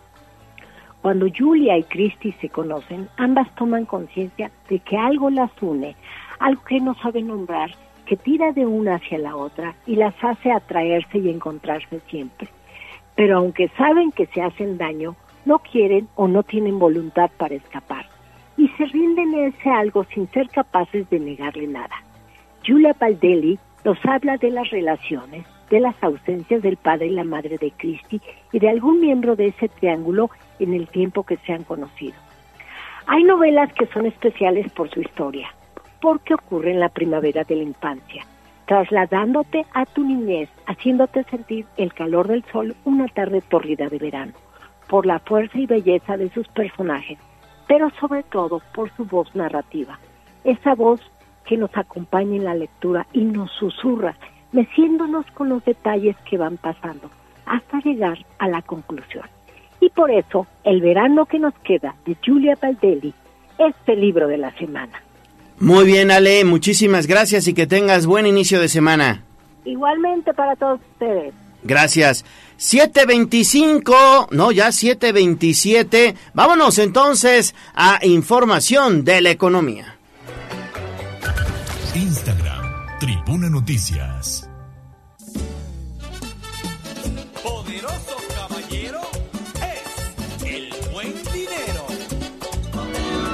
Tengo una columna, tengo dos columnas, tengo tres columnas, sí. Parecen unas torres todas las monedas que yo he guardado aquí. Bien, ahorrar es el paso más importante, pero ustedes deberían aprender más sobre el dinero. El granero. Aquí nuestros consejos de economía. En Tribuna Matutina. 728, Liliana Tech, ¿cómo estás? Los precios del GOS, platícanos por favor, buen día otra vez. Buenos días de nueva cuenta, Gal, te saludo con mucho gusto. Pues fíjate que hay buenas noticias respecto de los precios del gas, toda vez que, bueno, pues ya freno para estos aumentos que habían dado casi un mes. Sí, la zona de la entidad de ese de 20 kilogramos, es la presencia más solicitada por los consumidores, bajo 5.6.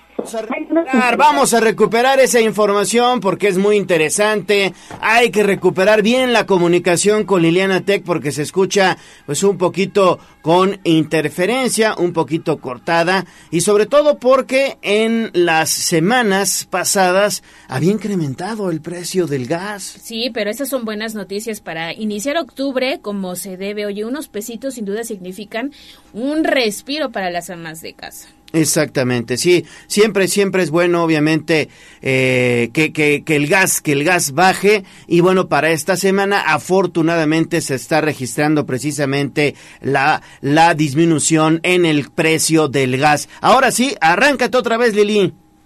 Una disculpa, Gallo, a ti y al auditorio. Bueno, pues comentarte que efectivamente en la zona metropolitana de la entidad el precio del cilindro de 20 kilogramos, que es la presentación más solicitada por los consumidores, bajó 5 pesos con 60 centavos, pero hay zonas en donde la variación es de más de 8 pesos, esto respecto del periodo anterior.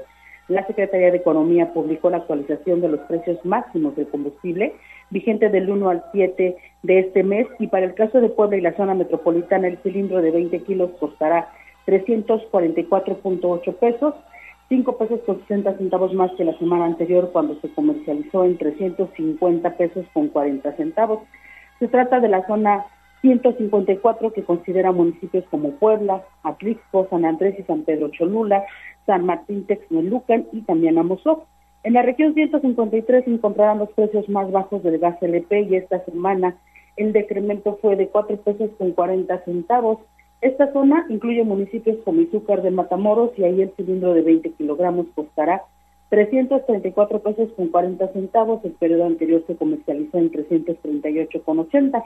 La zona más cara para comprar el gas es la 201, aún así es donde se registró la variación más significativa porque el cilindro se comercializará en 353 pesos con 60 centavos cuando la semana pasada se vendió en 361 pesos con 60 centavos. La diferencia, ya decíamos, 8 pesos. Y esta región integra a 22 localidades, entre ellas Amixtlán, Mixtlán de Cerdán, Conotla, Xochitlán de Vicente Suárez y Sociapan.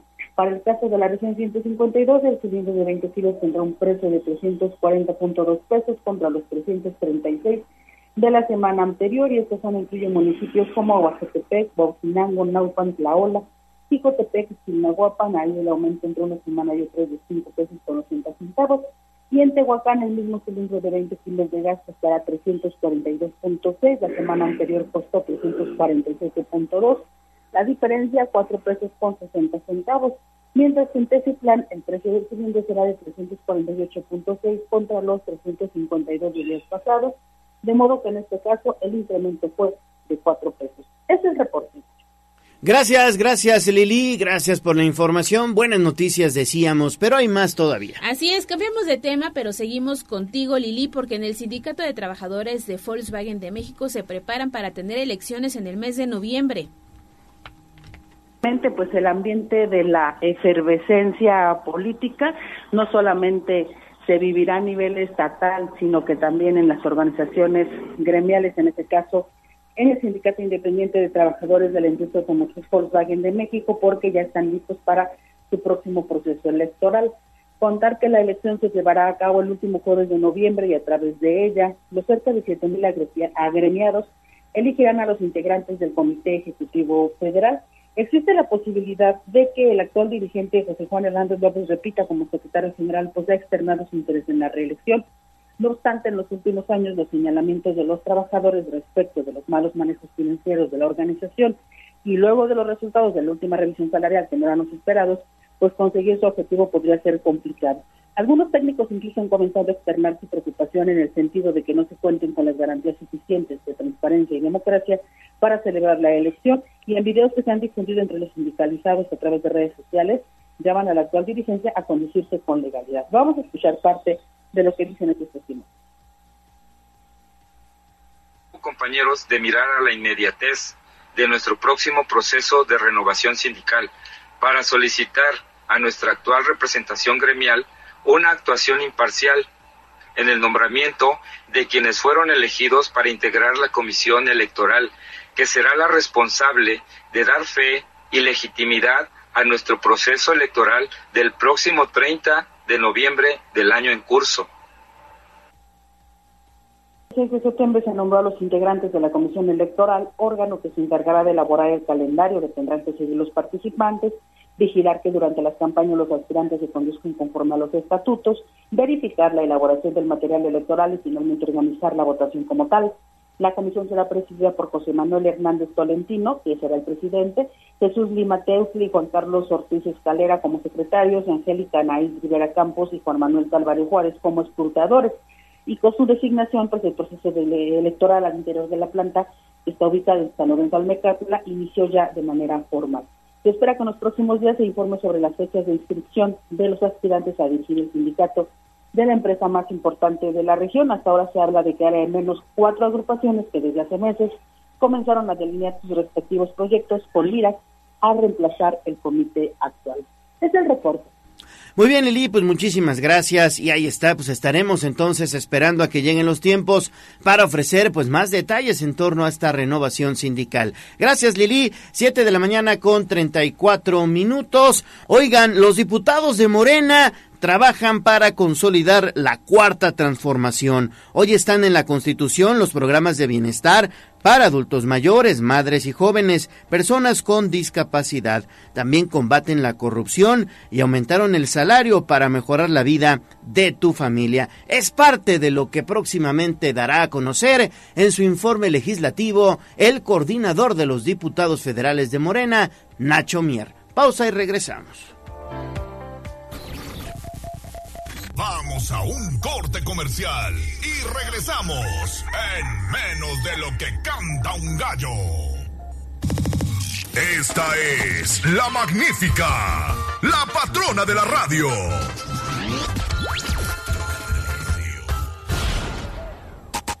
Seguimos con el gallo de la radio.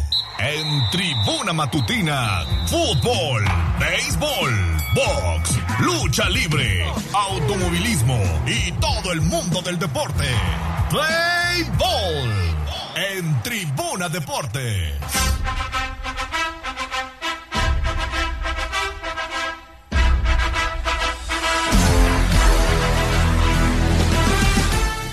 Hola, Hola, muy buenos días. Ya estamos con la información deportiva en este lunes, lunes 2 de octubre, justo cuando son las 7 de la mañana con 37 minutos para platicar todo lo que nos dejó este fin de semana. Porque, pues, Mario Montero, muy buenos días. Estuviste allá en Las Vegas. Otra victoria por parte del mexicano Saúl El Canelo Álvarez por decisión unánime. Mario, platícanos todo lo que pasó allá en la ciudad del pecado. Buenos días, Neto. Seguimos acá, acá en la meca del boxeo, donde, pues, la noche del sábado, Saúl el Canelo Álvarez tuvo un reto interesante, un reto diferente en su ya laureada, en su ya larga, en su exitosa carrera como pugilista, ahora enfrentando a un campeón indiscutible también, dos eh, categorías abajo de él, subió para poderlo enfrentar Germel Charlo y pues vaya que, que, fue una pelea digamos diferente, un Canelo sobrio, serio, poderoso, completo, enfrentó a un boxeador que pues salió salió a ver qué encontraba, salió especulando, se dio cuenta muy pronto que le iba a costar mucho trabajo el mexicano y se dedicó a evitar que lo noquearan y a correr y aún así con todo y eso el Canelo lo pudo tirar por primer por segunda vez en su carrera. No fue suficiente no lo pudo noquear pero bueno se vio una superioridad, muy marcada del mexicano una pelea donde pues Canelo mostró sus grandes dotes defensivos su enorme capacidad para castigar con sus puños a sus oponentes y con mucho digamos con mucha inteligencia, con mucha calma, con mucha clase. Canelo dominó de principio a fin la pelea, gana y luego y, gana y además qué manera de festejar, ¿eh? se, se va de fiesta hasta las 6 de la mañana con J Balvin, con Santa Fe Clan, con este Luis R. Conríquez, bueno, el Canelo gana y después de ganar todavía aguanta. Sí, espectacular, espectacular de cómo vivió esta victoria Saúl El Canelo Álvarez. Pero Mario, platícanos cómo, cómo estuvo el ambiente, la afición, cómo reaccionó, sobre todo porque pues siguen, siguen esperando ese knockout que se le ha negado en las últimas peleas al mexicano. Sí, la afición volcada del lado del Canelo definitivamente, la arena convertida en una eh, aduana, en una en una embajada mexicana, casi el 80% digamos de la afición con el bo- boxeador mexicano y en los últimos rounds pues la afición molesta con el norteamericano porque no le dejaba de correr al Canelo, simplemente no le quiso boxear, se echaba para atrás, corría mucho porque lo, lo único que estaba pensando era que no lo noqueara. Y eso es algo que al Canelo también ya lo tiene un poquito frustrado porque se le ha negado ese knockout en sus últimas peleas. Sin embargo, pues habló abiertamente después de ganar y dijo que él se sentía bien, que se sentía contento, satisfecho con lo logrado y que Canelo volverá el próximo 5 de mayo. Y por el otro lado, Germán Charlo, el rival norteamericano, pues hizo énfasis en la calidad del mexicano, en su talento y diciendo, bueno, pues me quise subir dos categorías, no pude, me ganó ampliamente, no pasa nada, regreso a mi peso y le seguimos dando.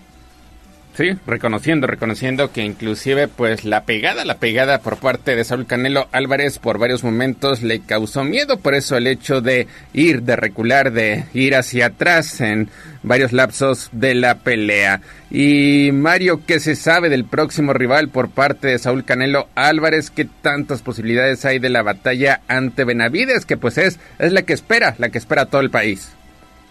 Hay dos opciones, hablan de, se habla acá de que hay dos opciones, se habla de esa revancha contra Ibol tan esperada después de haber tenido esa derrota el Canelo con un rival mucho más grande en cuanto a peso, en cuanto a talla y pues todo mundo habla de Benavides, todo mundo quiere a Benavides, Benavides no deja de decir abiertamente que quiere al Canelo, pero el campamento del Canelo eh, pues argumenta que el, la gran obsesión del mexicano es tener esta revancha contra Bivol.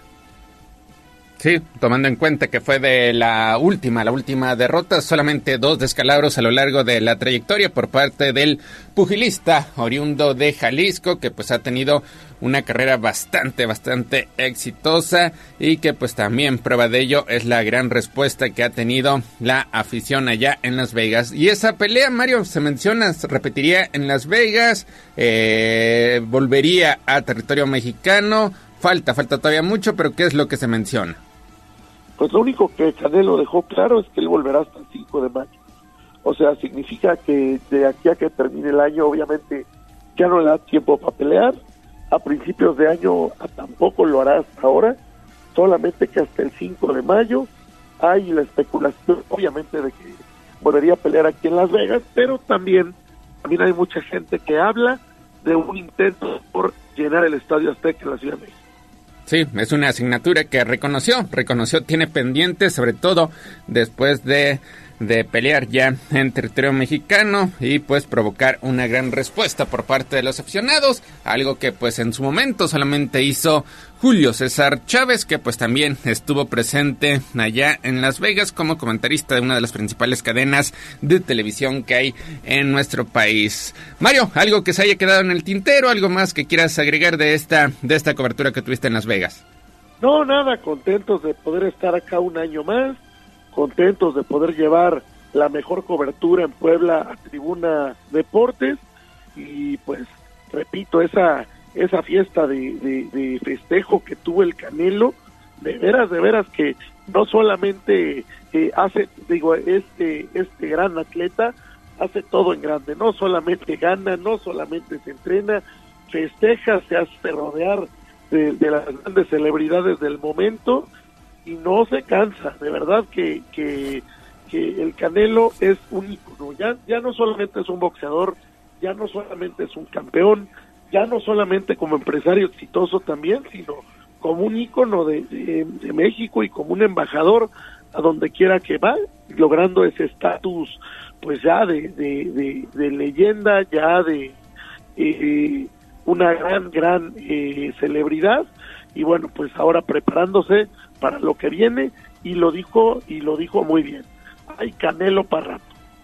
Pues estaremos, estaremos al pendiente de lo que venga a continuación para el pugilista mexicano, buscando, buscando defender los campeonatos que ha adquirido en sus últimas batallas. 7 de la mañana con 45 minutos. Hasta aquí la información del boxeo.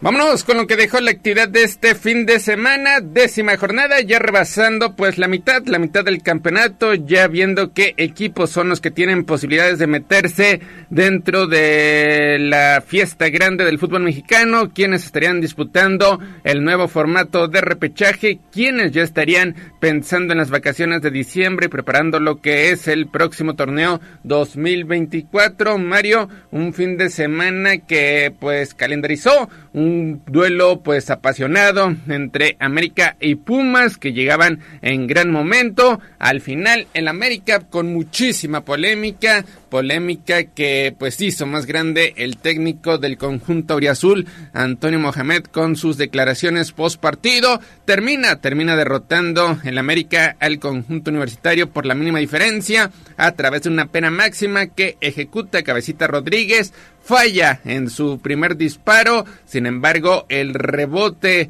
después del rechazo del guardameta pega en el poste y le queda, le queda a merced al atacante que simplemente pues eh, empuja el esférico para conseguir la solitaria anotación que le da tres puntos más al conjunto americanista, victoria que se traduce en la recuperación del liderato general, mientras que Pumas Mario pues pone punto final a su seguidilla de victorias consecutivas. Hombre, qué, qué fuertes palabras de Mohamed, ¿eh? de verdad para que alguien hable así, siendo un técnico de Liga MX, un técnico que ha sido campeón, un técnico exitoso, un técnico respetado. Que dirigió al América. Oh, y, que dirigió al América, además, por supuesto, y que conoce muy bien, pues no, no se puede echar en saco roto. De verdad que es grave lo que ocurre con el arbitraje. Ya estas especulaciones, estas eh, molestias que existen cada semana, pues creo que están retumando en el seno de la federación, deben tomar decisiones porque sí, la gente de Pumas se volvió absolutamente loca con lo que pasó este fin de semana y bueno, pues ya declarar que los árbitros traen órdenes, pues es un tema muy grave, ¿no?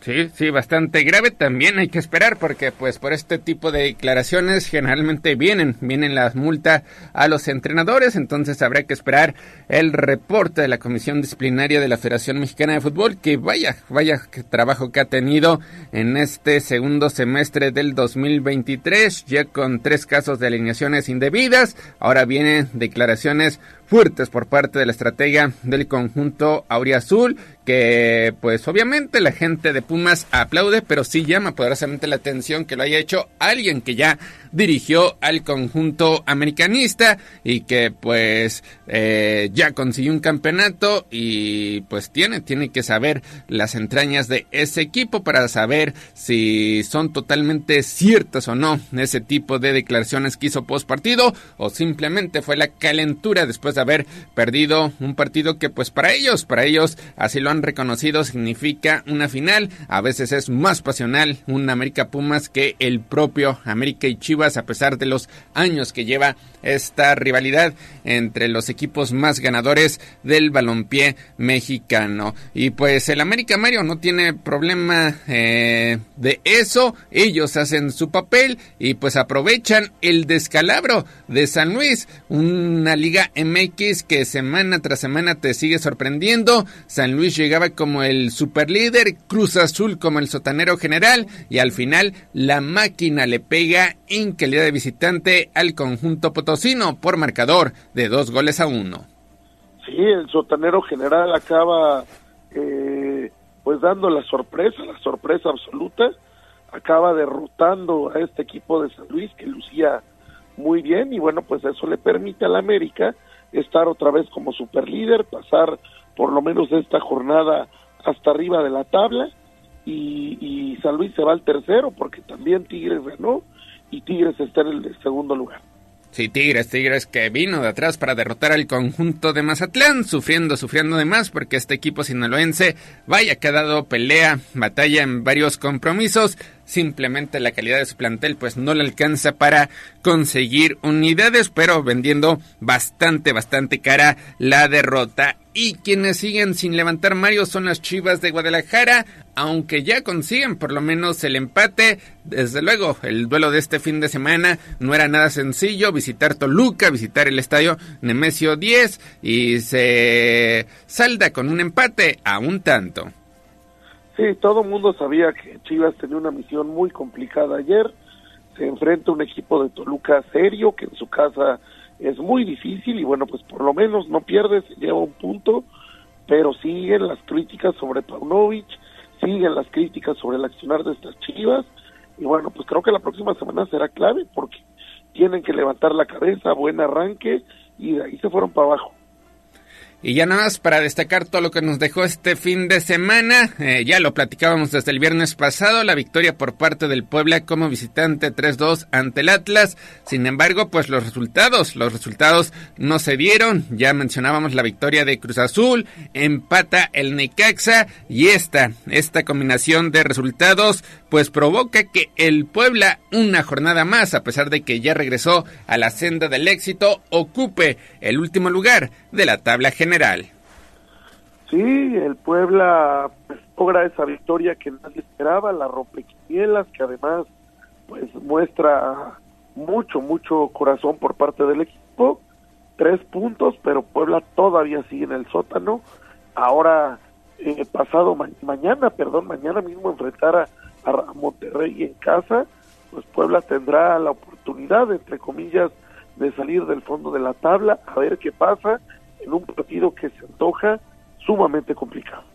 Sí, mañana, mañana el conjunto blanqueazul ya estará regresando a la actividad 7 de la noche, abriendo lo que es la fecha número 11 del torneo Apertura 2023 de la Liga MX, recordando que hay jornada doble porque pues ya la siguiente semana habrá habrá otro descanso debido a la actividad de fecha FIFA con los encuentros de la selección mexicana. Pues ya mañana estaremos ampliando la previa de este compromiso entre Puebla y Monterrey. Monterrey que llegará descansado, pero pues todavía golpeado, dolido por esta derrota en el clásico regiomontano ante Tigres, mientras que Puebla pues motivado de cierta forma por conseguir la victoria, pero todavía tendrá que remar contracorriente para abandonar el último lugar de la tabla general. 7 de la mañana con 52 minutos. Hasta aquí la información de la Liga MX. Vámonos Mario con el fútbol internacional porque pues el Real Madrid se impone en Girona, eh, golea al equipo que llegaba a esta actividad de fin de semana como super líder y al sorprendente Girona pues salió, salió goleado en su enfrentamiento directo ante el Real Madrid. Había empezado bastante bien el conjunto de Girona, todavía estrellando un balón en el poste, pero después la calidad individual por parte del equipo merengue primero con un tanto de José Lu al minuto 27, otra vez el inglés Jude Bellingham en el 21 y un gol de cabeza del francés Aurelien Chouameni rematando un saque de esquina lanzado por el alemán Tony Cross suficientes para conseguir redondear la goleada 3-0 del Real Madrid al Girona. Sí, el Girona, este equipo que pues estaba dando la sorpresa, finalmente se queda en la orilla con un Real Madrid que, pues sin ser espectacular, que sin jugar bonito, gana el partido, golea y bueno, pues vuelve, vuelve al liderato el Real Madrid.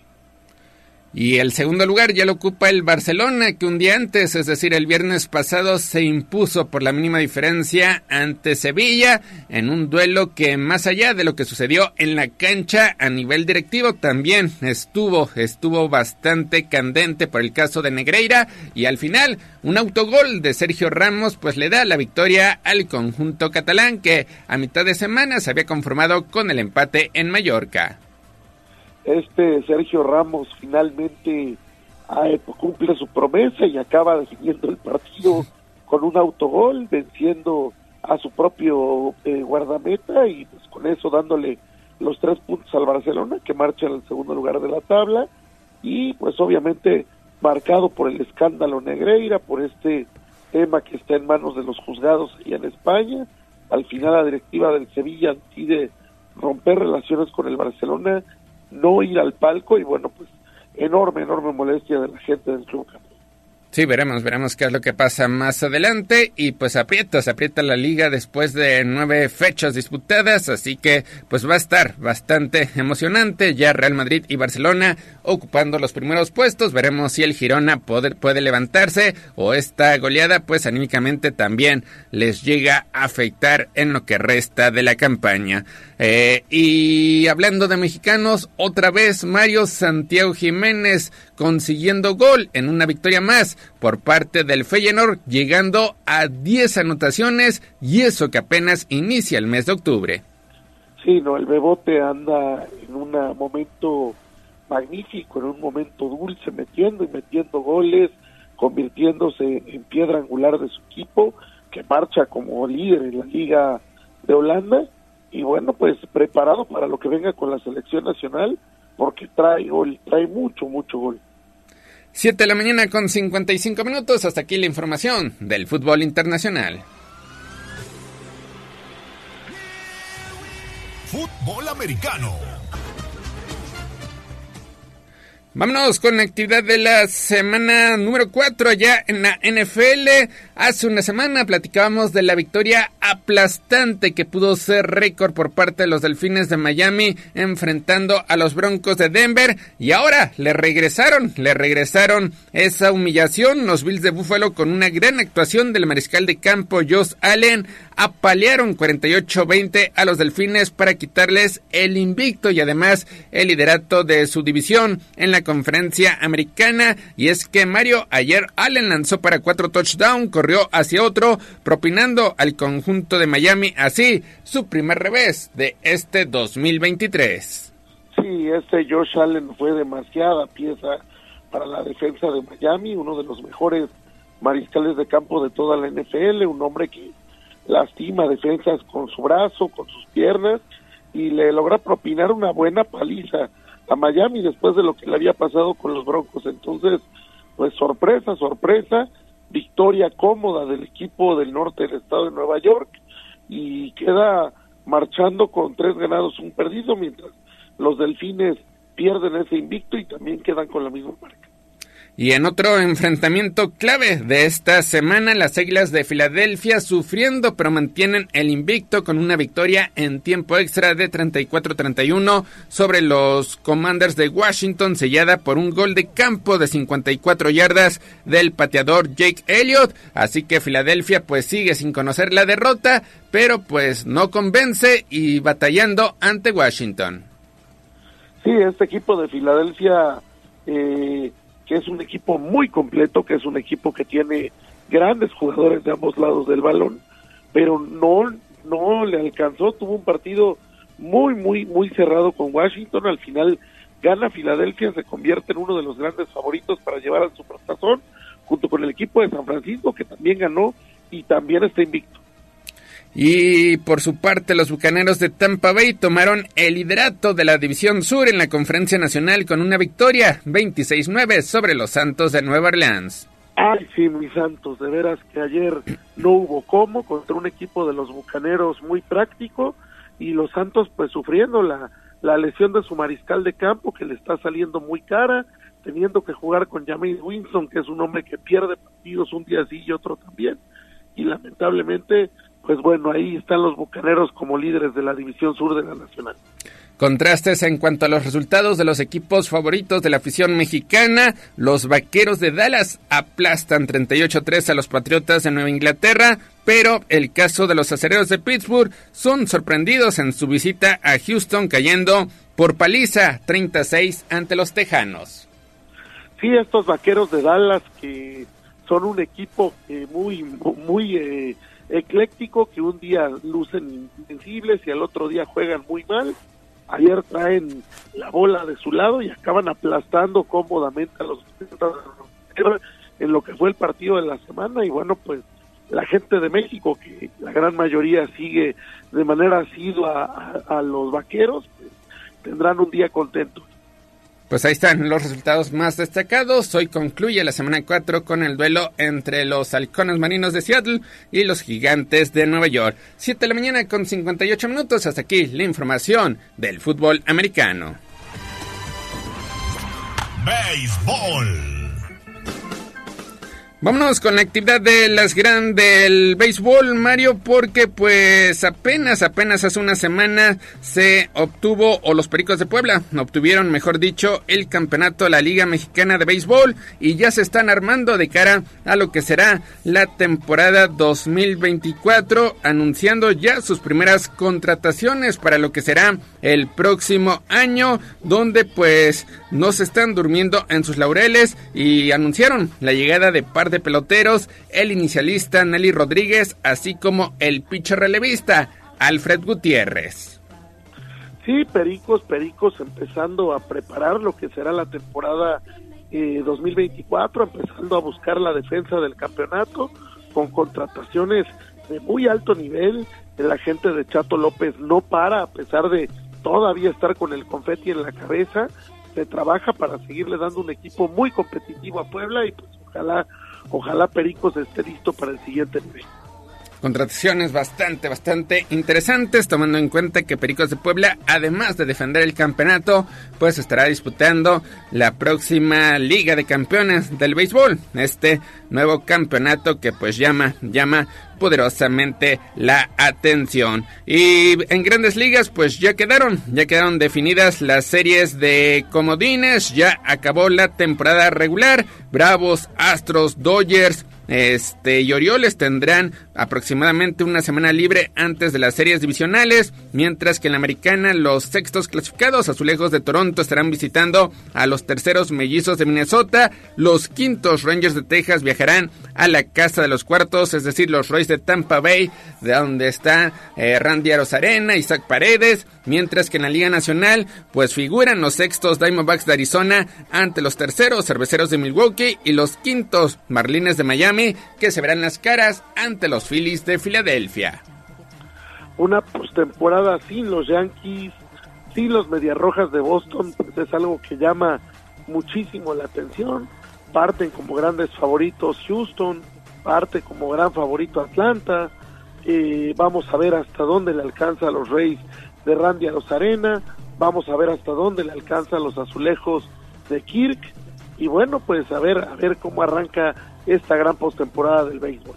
Ya mañana, ya mañana empieza esta series de comodines, así que estaremos al pendiente de lo que suceda en grandes ligas. Pues 8 de la mañana con 2 minutos. Mario, muchísimas gracias. Hasta aquí llegamos con información deportiva.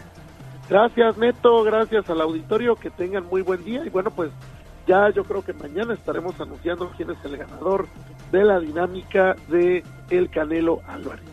Que tengan muy buena semana. Excelente, excelente inicio de semana. Vámonos al corte comercial. Regresamos con más en Tribuna Matutina. Esto fue Tribuna Deportes. Síguenos en nuestras redes sociales. Twitter, arroba Tribuna Deportes. Facebook, Tribuna Deportes Oficial. Somos la magnífica y estamos en Puebla. En el 95.5 FM y 1250 AM. Atlixco de las Flores. 99.9 FM. Y en Zacatlán de las Manzanas. 88.3 FM. La magnífica. La patrona de la radio. Seguimos con el gallo de la radio. Sitio web tribunanoticias.mx. Tribuna Matutina, en resumen con la voz de los poblanos. El gobernador Sergio Salomón Céspedes Peregrina adelanta que este martes se colocará la primera piedra de Ciudad Universitaria 2, obra que estará a cargo de la Benemérita Universidad Autónoma de Puebla y que, va a comenzar días antes del informe de la rectora Lilia Cedillo. La reunión intencional del Foro de Puebla concluyó con la pues recomendación de no admitir injerencia de Estados Unidos en países de América Latina. Esta información la puede encontrar a detalle en nuestro portal de casa. El Politécnico Nacional en Ciudad Modelo habrá de abrir un centro de tecnología, informó el gobernador Sergio Salomón Céspedes Peregrina. Y buenas noticias, en Puebla baja el precio del gas LP. El tanque de 20 kilos se comercializa esta semana en 344 pesos con 8 centavos. Y en información internacional, el Premio Nobel de Medicina 2023 es para Catalín Caricó y Drew Weissman por sus investigaciones relacionadas con las vacunas ARN mensajero contra COVID-19. Ya puede encontrar toda la información a través de nuestro portal de casa www.tribunanoticias.mx y finalmente le doy a conocer que el presidente municipal Eduardo Rivera hizo entrega esta mañana del balizamiento, mantenimiento y centralización de la red semafórica. Estuvo encabezando un evento en Boulevard Norte y Boulevard Aarón Merino Fernández. La inversión, 2 millones de pesos. Recuerda estar pendiente de arroba noticias tribuna, tribuna vigila y de código rojo. Instagram, Tribuna Noticias.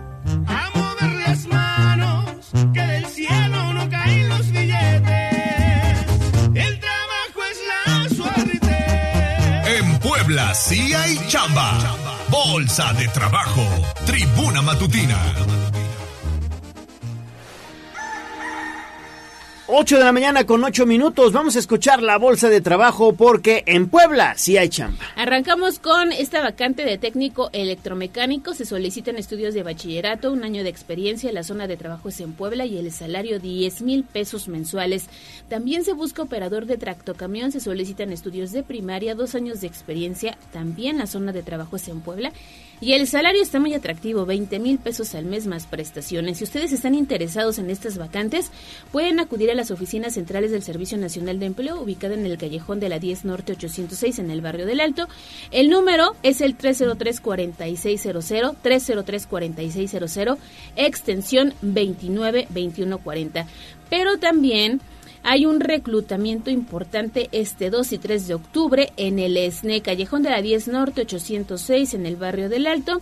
Se está buscando pues elementos de protección federal, el salario que se ofrece son 11.164 pesos más prestaciones. Se solicitan acta de nacimiento, comprobante de estudios, el CURP, el INE. Toda la información se la vamos a compartir a través de redes sociales, pero es un evento importante que ocurre hoy hoy 2 de octubre y mañana 3 de octubre en el Servicio Nacional de Empleo. Anote la dirección Callejón de la 10 Norte 806 en el barrio del Alto. Perfecto, pues ahí está entonces. Ahí está, hay que aprovechar porque en Puebla, claro que hay chamba. 8 de la mañana con 10 minutos. las manos, que del cielo no caen los billetes. El trabajo es la suerte. En Puebla sí hay chamba. Secretaría del Trabajo del Gobierno del Estado de Puebla. Twitter, arroba tribuna vigila. 8 de la mañana con 10 minutos. Pili, ¿cómo estás? Te saludo con gusto. Platícanos, ¿qué información tienes? Pues mira, estamos ahora en el C5, en el centro, pues en donde se alquila todo lo que es en materia de seguridad pública. Aquí, justamente en el periférico, donde se ha hecho o se está realizando la conferencia de prensa del gobernador del estado, Sergio Salomón Céspedes. Todavía no, no se anuncia el motivo por el que estamos aquí, pero pues te adelanto que será para eh, revelar cómo van a operar los arcos de seguridad que tanto se han pedido. Ese es un tema. Y bueno, el gobernador ha hecho en esta conferencia de prensa un resumen de lo que ha ocurrido el fin de semana, que ya decíamos antes fue muy intenso. Eh, primero, pues por el tema político de Morena y la designación de los aspirantes a coordinar, a ser coordinador de la cuarta transformación. Segundo, por el importantísimo foro internacional que tuvo pues los expresidentes de América Latina y de sus propuestas y de su agenda, en donde, bueno, pues se busca ampliar la democracia. Y ese es el segundo tema. Y otro es eh, lo que también anunciábamos en la mañana, el Centro de Tecnología que habrá de construir el Politécnico Nacional con apoyo del gobierno y que estará seguramente en Ciudad Modelo. De todo esto ha hablado el gobernador del estado de lo ocurrido el fin de semana y también ya ha iniciado esta conferencia con el anuncio que mañana será colocada la primera piedra de Ciudad Universitaria 2, por lo cual, bueno, pues sin duda será un gran, un gran, gran evento. Y bueno, pues ya también el, subsecretario de Gobernación habló de los efectos que causó la lluvia de ayer, en donde, eh, bueno, pues sí hubo aquí en Puebla eh, algunos chubascos que afectaron en las varias colonias de la ciudad, pero afortunadamente no hubo más que una afectación en el bulevar Esteban de Antuñano. En el interior del estado también hubo buenas lluvias y que serán aprovechadas sobre todo para el campo. Eso es en esencia hasta estos momentos lo que se lleva anunciado. Seguramente en unos minutos más estaremos hablando de estos arcos de seguridad que estarán ya funcionando en el estado de Puebla. El reporte Gallo. Perfecto, Pili, muchísimas gracias y te dejamos chambear. 8 de la mañana con 13 minutos. Vámonos a las calles de Puebla. Con David Becerra, porque hay tremendo hoyo. ¿En dónde, David? Muy buenos días otra vez. Ale Gallo, los saludo con muchísimo gusto nuevamente. Y primero, antes de la información, aprovechar para mandar un saludo a mi amigo Martín, que nos está escuchando en estos momentos. Y ahora sí, vámonos con la información. Estamos en la colonia Santa Cruz, Los Ángeles, Gallo Ale, justamente en el cruce de la calle 23 Sur y 29, 29 Poniente y 23 Sur. Y es que en ese punto, Gallo Ale, ya habían generado labores de reparación en un socavón que se había formado hace aproximadamente un mes. Evidentemente, pues los vehículos tenían que sortear este hoyo. Bueno, quedó tapado y en esos momentos, derivado también de las lluvias que se presentaron, por ejemplo, ayer que inundó varias zonas de la ciudad, pues nuevamente como galleta trozada se volvió a abrir el pavimento y ya generó un hoyo de aproximadamente un metro por 50 centímetros de diámetro. Y esto pues evidentemente genera problemas para los conductores que tienen que sortear, esquivar este bache en algunos puntos pues si traen otro coche adelante no lo ven adecuadamente, solo siguen pues de algo saben que está esquivando el coche de enfrente y ya posteriormente cuando llegan al punto, pues lo esquivan. Eh, lamentable este hecho y cada vez está siendo más grande, o sea, prácticamente el cielo, el suelo está siendo pues tragado en ese punto. Tomarlo muy, muy en cuenta, les recuerdo, es en la 23 Poniente y 29 Sur, aquí en la colonia Santa Cruz, Los Ángeles. Gallo, Ale, la información.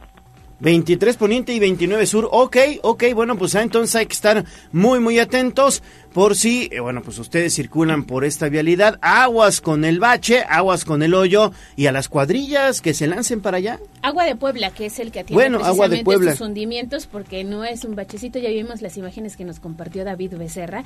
Alcanza una llanta y otro Híjole. poquito más. Pero No, los, los automovilistas pues tienen que, ya sabes, ahí maniobrar para no caer en este hoyo. Y muchas gracias David por el reporte. Seguimos patrullando, Ale, Gallo. Buen día. 8 de la mañana con 15 minutos. 8 de la mañana con 15 minutos. Y bueno, antes de ir a pausa, déjeme compartirle esto. Y es que los diputados de Morena trabajan para consolidar la cuarta transformación. Hoy están en la Constitución los programas de bienestar para adultos mayores, madres y jóvenes, personas con discapacidad. También combaten la corrupción y aumentaron el salario para mejorar la vida de tu familia. Es parte de lo que se dará a conocer en el próximo informe legislativo del coordinador de los diputados federales de Morena, Nacho Mier. Regresamos. Vamos a un corte comercial y regresamos en menos de lo que canta un gallo.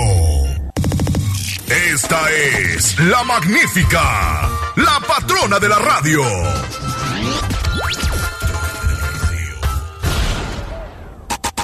Seguimos con el gallo de la radio.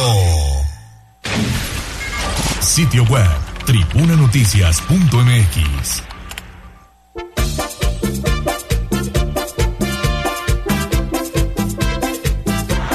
doctor. Los que vamos a morir te saludan. Nuestros consejos de salud en el dispensario. En Tribuna Matutina. 8 de la mañana con 18 minutos. Hacemos enlace con el doctor Víctor Manuel Caballero. Doctor, ¿cómo estás? Te saludo con gusto. Buenos días. Leo, muy buenos días. También con el gusto de saludarte a ti y a todo el equipo. Gracias, doctor. Oiga, pues preguntarle cuál es la importancia de la sonrisa. ¿Es bueno reírnos, doctor? Excelente. Es lo mejor que podemos hacer un ser humano es carcajearnos, a veces hasta de nosotros mismos, porque la sonrisa no solamente es una expresión del corazón, del alma, ¿no? De, de la actitud frente a la vida. La sonrisa es también mucho más que eso, es una manera de mantenernos sanos, curiosamente hablando. Eh, cuando nos reímos, movemos aproximadamente de 12 a 17 músculos, ¿no? Y eso ya implica, pues, un beneficio. Pero además, el sonreír tiene eh, una característica principal. Hay personas que afirman que cuando hay dolor, hay una lo que llaman la terapia de la risa, la risoterapia. Es una herramienta para disminuir dolor dolores de cabeza, cefaleas, dolores por estrés, disminuyen cuando sonreímos. Muchos niños con cáncer tienen terapias de risa o pues a través de payasos o películas o alguna actividad para mejorar su sistema inmune, porque la sonrisa libera dentro de nuestro cuerpo sustancias químicas que hacen que nuestra, nuestras defensas mejoren. Entonces tiene indudablemente muchos beneficios. Eh, también eh, se afirma que quien sonríe o vive con cierta expresión de risa y felicidad puede llegar a vivir 7 a 10 años más que una persona ordinaria. Eh, y bueno, tiene enormes beneficios el sonreír. Yo aclararía nada más que algunas personas evitan sonreír porque no tienen cuidado de su, de su boquita, de sus dientes, ¿verdad? Y ese es otro tema que también vale la pena después considerar. El, la higiene bucal eh, debe ser otra, otra prioridad para no solo sonreír con confianza, sino además eh, hacerlo con, con eh, higiene y, y, pues con una, una imagen agradable de cada quien. Doctor, y yo quisiera hacer énfasis en eso, ¿no? Muy pocas veces acudimos al dentista. Se recomienda que lo visitemos por lo menos dos veces al año. Limpieza. Hoy mucha gente, y yo creo que se ha puesto también de moda ponerse de brackets o frenos, como se les conocía anteriormente. Y una de las Sí. risas más contagiosas, las de los bebés, gallo, doctor. Ah, Sí, sí, sí, sí, esas risas son fenomenales. hay, hay muchos videos, ¿verdad? Que eh, ahora vemos, ahora que tenemos acceso a redes, en donde solo de observarlos nos sentimos diferentes, nos sonreímos con ellos. Y sí, bueno, lo que muy bien decía Ale, el tema de la higiene, eh, hay quienes afirmamos que la salud de un ser humano comienza en la boca. Y eso significa el tener cuidado de los dientes, que también son órganos, los dientes son órganos que tenemos que mantenerlos limpios, y el, el saber cepillarnos los dientes y el saber además cuidar la higiene entre cada diente es muy importante. Así que acudamos siempre que sea factible, como bien dice Ale, dos veces al año o al menos una a un odontólogo o odontóloga para que cuide nuestra dentadura. Y sobre todo también tengo entendido, doctor, hay algunas enfermedades que incluso pueden comenzar por una mala higiene bucal, ¿no? Sí, efectivamente, qué bueno que lo firma Leo. Hay una enfermedad que todo el mundo ubica, o bueno, más se llama gingivitis, o al menos el nombre para algunas personas puede resultarles eh, conocido. Es una inflamación que se genera en la, en la base de los dientes, en la encía, y a veces a algunas personas les sangra y se ve inflamado, se ve hinchada la encía. Esa es una, es una enfermedad generada principalmente por microbios, por bacterias, que tiene complicaciones en el corazón, fíjese, curiosamente algunas personas con gingivitis crónicas que tienen mucho tiempo, esos microbios viajan por el torrente sanguíneo y se van algunos, algunas partes como en nuestro corazón y nos genera problemas en los tejidos, eh, tanto el corazón, las articulaciones. Sí, la higiene bucal es fundamental para la salud integral del cuerpo. Perfecto, pues ahí está entonces la importancia de cuidarnos. la boca. Exactamente, ya sabe, cepillado tres veces al día, te lo enseñaban desde el chiquititos, ¿eh? Mañana, tarde y noche. Y, y el enjuague solo no sirve, hay que cepillar los dientes. Exactamente, sí, sí, sí. Sí, porque el enjuague solito pues no tiene el mismo efecto que unos No. dientes bien cepillados. Muy bien, doctor, pues agradecemos como siempre su colaboración de este lunes. Con mucho gusto, saludos a todos, buena semana. Gracias, y buen doctor. mes, Y a sonreír. a sonreír, así es.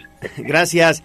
8 de la mañana con 23 minutos y bueno, pues vamos a echarle un vistazo a las primeras planas.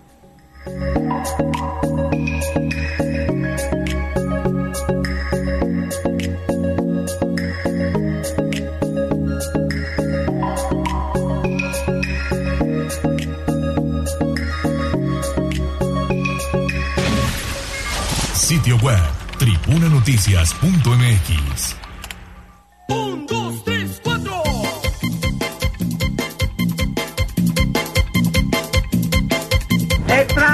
¡Extra, extra! ¡Nuestra azul declara la guerra!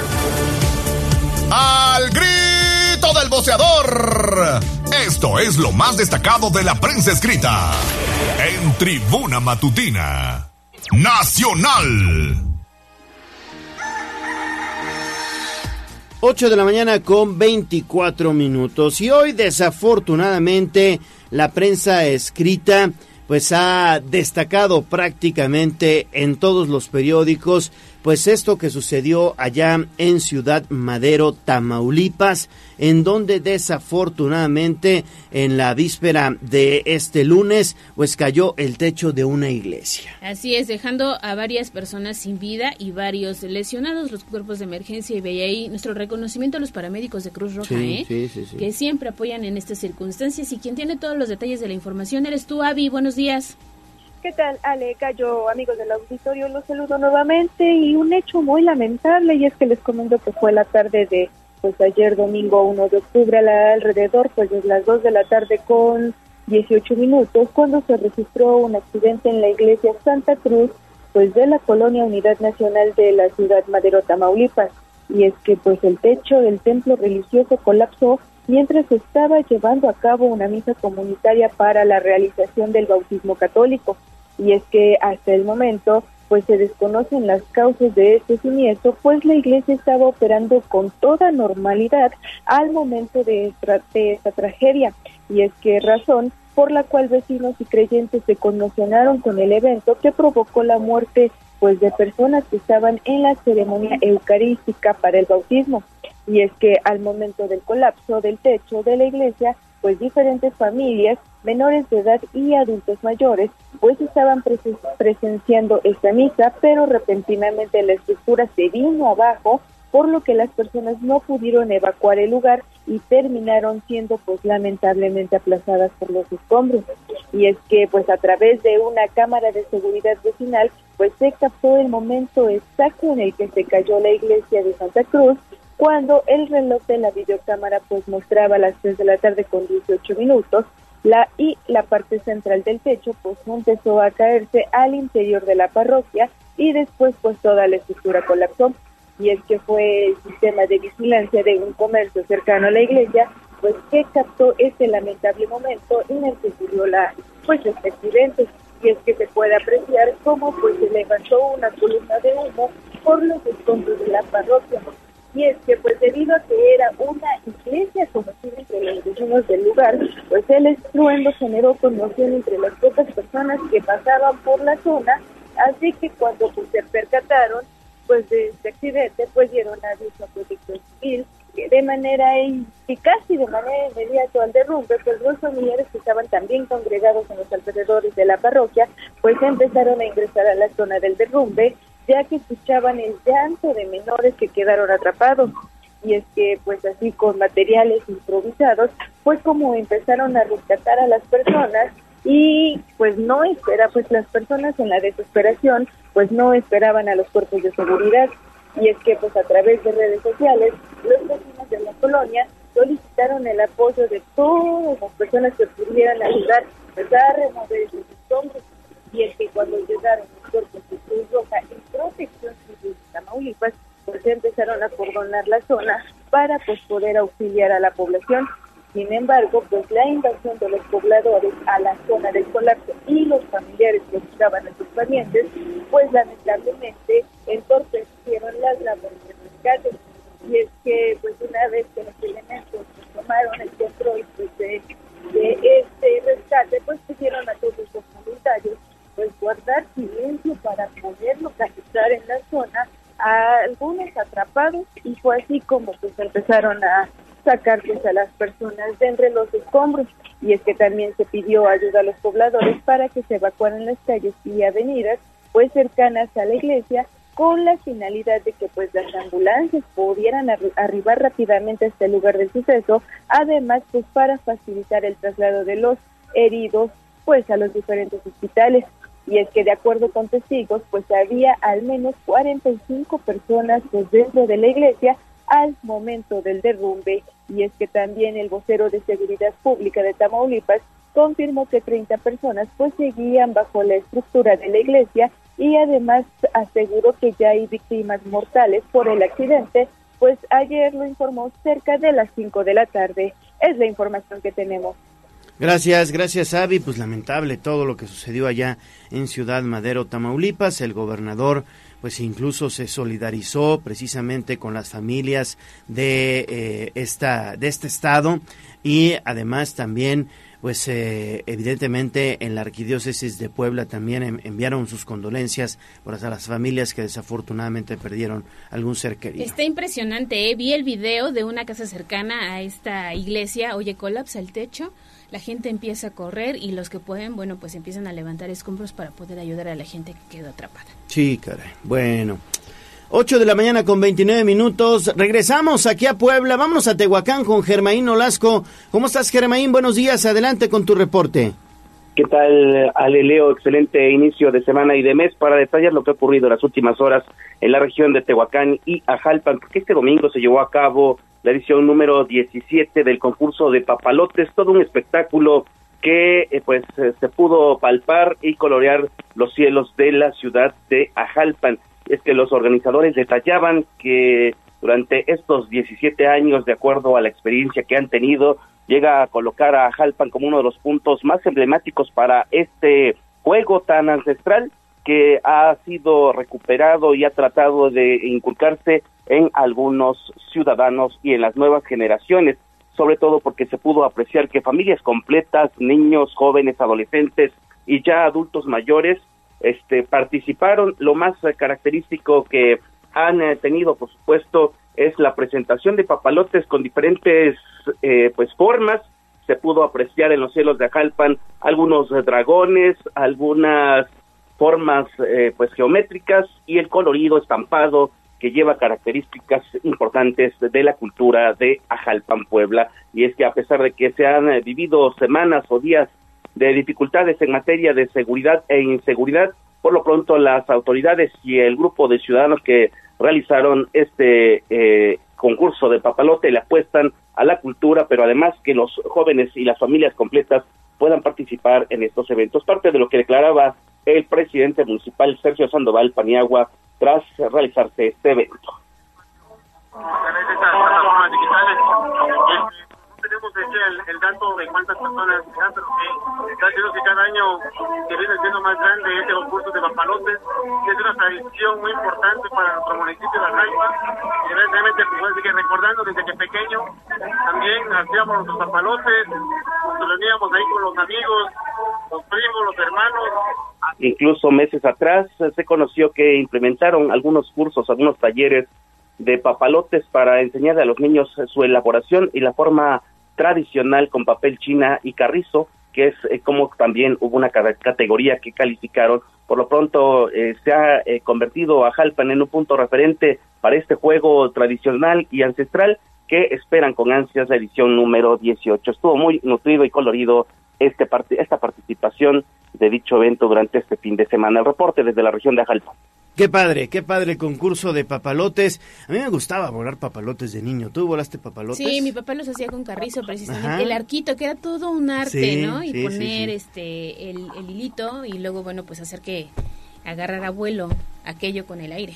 Sí, qué bonito, qué bonito. Muy bien, Germaín, muy, muy bien. Y bueno, pues ¿en dónde te vemos, en dónde te escuchamos? Pues estamos atentos para la cobertura de esta región. Solamente como dato, era un poquito este pues no frustrante, pero sí como que muy emocionante en el hecho de que, eh, por ejemplo, había un dragón o había un rombo al momento de que empezaba a volar y de pronto la manipulación y el aire que estaba corriendo pues les impedía que pudiera eh, alzarse los vuelos, entonces como en cuatro o cinco ocasiones caía y la gente como que se emocionaba, gritaba, y era parte de la eh, de recordar las vivencias, como dice Ale, cuando era uno pequeño y intentaba uno volar los papalotes, pero fue tan emocionante que el ver el rostro de los niños de las familias completas ahí reunidas este, emocionadas por volar un papalote, créeme que a veces no tiene no tiene nombre. Pero bueno, estamos de las redes sociales en Hora 25 México. Sí, sí, sí, la verdad es que es padrísimo, padrísimo este vuelo con papalotes. Había que comprar el papel china, hacer las colas, o ya compras, este, ya, no vas a desarmar. Y hay otros que los hacen de plástico, ¿no? Pero el buen papalote es el de papel china. Gracias, Germaín. Atentos y pendientes, buen día, buena semana. Buena semana, 8 de la mañana con 33 minutos. Vamos a hacer pausa y regresamos con más. Vamos a un corte comercial y regresamos en menos de lo que canta un gallo. Sitio web tribunanoticias.mx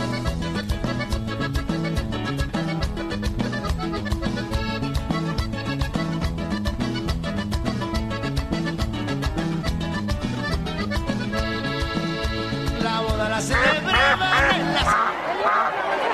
decreta un receso hasta que se restablezca el orden. No te hagas pato. Vamos con información de la política. En Tribuna Matutina. Bueno, seguimos, seguimos en Tribuna Matutina. Vámonos a hacer enlace con el diputado federal Nacho Mier. ¿Cómo estás, diputado? Te saludo con gusto. Buenos días. ¿Cómo está el gran Leo? Bien, bien, bien, pues aquí, pues esperando obviamente platicar contigo para que nos digas qué te pareció pues esta decisión que tomó el Consejo el fin de semana en donde prácticamente ya te incluyeron para pues ser medido en la encuesta de, del Morena. Pues mira, me pareció que fue un gran esfuerzo, no nos daban, no, no nos, los pronósticos y las apuestas no nos ubicaban que lo íbamos a lograr. Este, yo siempre estuve confiado lo había dicho siempre, creo que los poblanos consejeros y consejeras son gente del movimiento que llegaron ahí en una circunstancia, pero que si yo no era capaz, Leo, imagínate, si no soy capaz de convencer a por lo menos 44 consejeras y consejeros que nosotros y yo tengo las cualidades para defender la cuarta transformación, que fui fundador hace 12 años, hoy se cumplen 12 años de que nació el movimiento de regeneración nacional, que nació primero antes que Morena. Morena nació cinco años después. Bueno, hoy se cumplen dos. Si yo no les podía decir que fui fundador, que soy parte de un movimiento de hombres y mujeres libres, que soñamos que se puede cambiar a México, un México más igualitario, más justo, y que ellos tienen la libertad de decidir.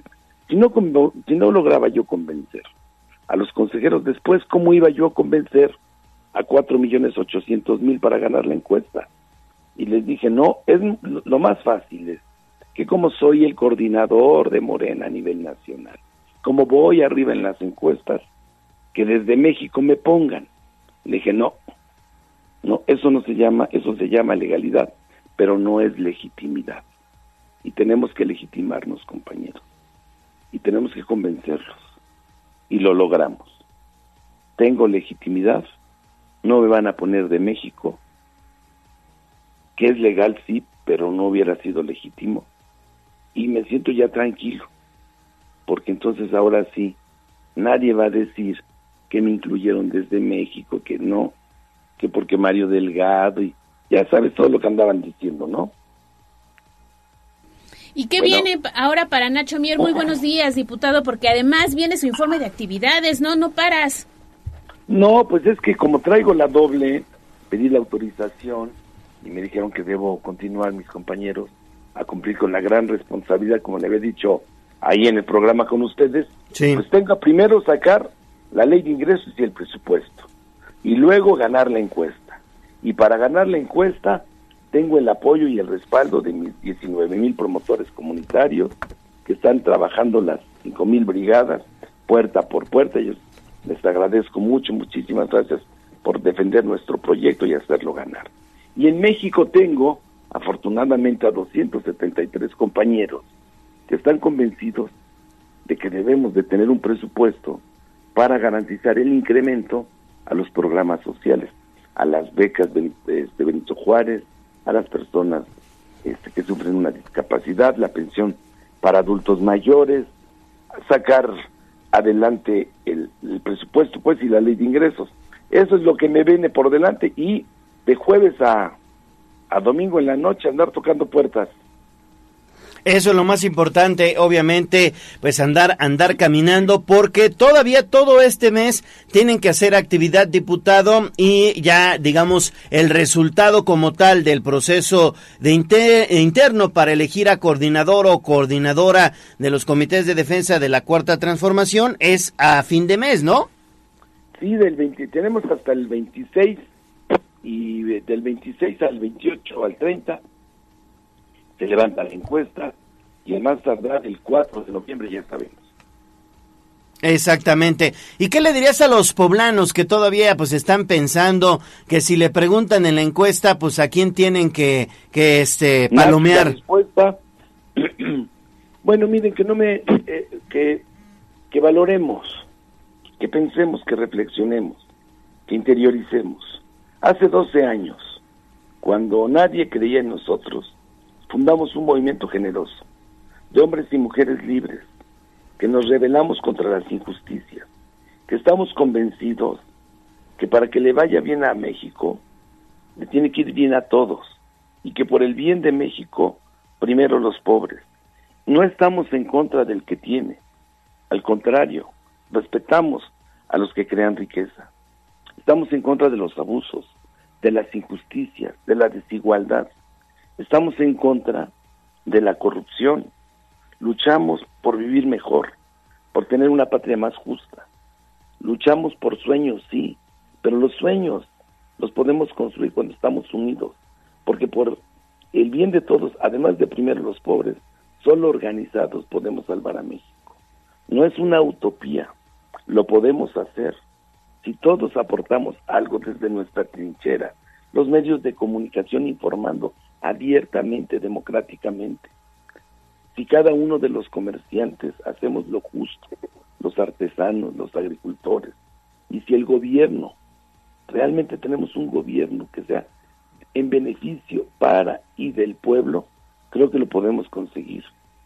Y que invertamos la pirámide del poder, que sean los ciudadanos los que deciden, porque los que hacemos la ciudad somos los ciudadanos, y los ciudadanos somos seres humanos, y todos merecemos, vivir con dignidad súmense a nuestro movimiento. Si lo hacemos, vamos a ganar. Oye, diputado, yo quiero aprovechar porque hoy fíjate que a nivel nacional algunos columnistas y medios de comunicación destacan pues que la candidatura para el caso de Puebla está entre dos aspirantes que además son parientes, primos, Alejandro Armenta y Nacho Mier. ¿Cuál es la relación que tienen? Porque el pasado eh, fin, fin de semana el senador Armenta pues destacaba, sí somos familia y además nos llevamos bien, pero no conocemos tu opinión.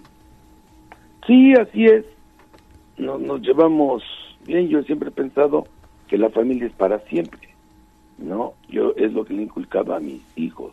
Si nosotros como familia no nos respetamos, pues no vamos a respetar tampoco a nuestros semejantes. Y yo te lo digo este, con toda honestidad, te lo digo, a ambos. Eh, yo siempre he estado convencido de que la felicidad no solamente la podemos encontrar en nosotros mismos, sino la felicidad también la podemos hallar en la felicidad de, los, de nuestros semejantes, de los demás. Y cuando se trata de la familia, pues con mayor razón. Exactamente. Bueno, pues ahí está entonces, diputado, muchas gracias. Así es. Ah, te mando un abrazo, mi querido Leo, el, el gran tigre de la radio. No, el gallo, nada más el gallo. no, eres ya tigre, porque eres Leo, yo te paso de Leo a tigre. Ah, bueno, está bien. no es cierto. Un abrazo al gallo de la radio, a todos. Gracias, diputado. Buena semana. 8 de la mañana con 44 minutos. Tenemos ya a Gisela Telles, ¿verdad? Gisela Telles. Así es, porque he estado muy pendiente de las actividades del alcalde esta mañana. ¿Dónde estuvo, Gis? Buenos días. Ale, te saludo de nueva cuenta con mucho gusto, igual que a nuestros amigos del auditorio, y te comento que el presidente municipal de Puebla, Eduardo Rivera Pérez, informó que concluyó el balizamiento, sincronización y centralización de semáforos en Boulevard Norte y Boulevard Aarón Merino, este en el tramo de la China Poblana, la Fuente de los Frailes, con una inversión de dos millones de pesos. Y es importante señalar que el alcalde destacó que se han mejorado ya 20 cruceros con intervención en balizamiento. También se aplicó pintura en zonas de cruce peatonal, flechas, rayas de alto y rayas de carriles. También se intervino cruceros en los que se pintaron postes de infraestructura semafórica, atendieron semáforos con mantenimiento preventivo, rehabilitaron semáforos peatonales, entre otras acciones, además de que colocaron luminarias, realizaron la poda y el barrido correspondiente y también pues puntualizó que la centralización semafórica cuenta con la conexión de nuevos cruceros al centro de control del Boulevard Norte y de todos los cruceros del Boulevard 5 de Mayo y por ello pues esta mañana el presidente municipal de Puebla en Boulevard Norte precisamente realizó esta, este informe en donde se señaló que concluyó el balizamiento, sincronización y centralización de semáforos en Boulevard Norte y Boulevard Arón Merino en el tramo de la China Poblana a la Fuente de los Frailes con una inversión de 2 millones de pesos. El reporte. Gracias, Gise. Pues nos mantenemos pendientes de todas esas actividades que hay por parte del ayuntamiento y puede consultar también los videos a través de arroba noticias tribuna. Excelente jornada, Gis. Gracias, Ale. Que sea un excelente inicio de semana para todos. Ahí está la información. Son en este momento las 8 de la mañana con 46 minutos y tenemos saludos. Nos se reportan desde la colonia Loma Bella. Mandan saludos. Me, maravilloso y bendecido lunes, así como una excelente semana y saludos al gallo. Termina. Gracias, gracias, gracias a todos por sus saludos. Pues muchísimas gracias y recuerde que podemos hacer juntos las noticias 22 23 90 38 10. Gracias. 8.46, pausa y regresamos. Vamos a un corte comercial y regresamos en menos de lo que canta un gallo. Esta es la magnífica, la patrona de la radio.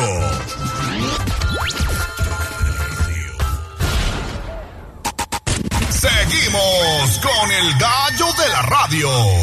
quiero suerte en el amor, en el dinero, por favor. Léeme mi horóscopo si el futuro está cañón. Ah, dime ya tu signo, pa' ver si conmigo somos compatibles y ¿Quieres saber qué te deparan los astros? Horóscopos con Santiago Dávila en Tribuna Matutina.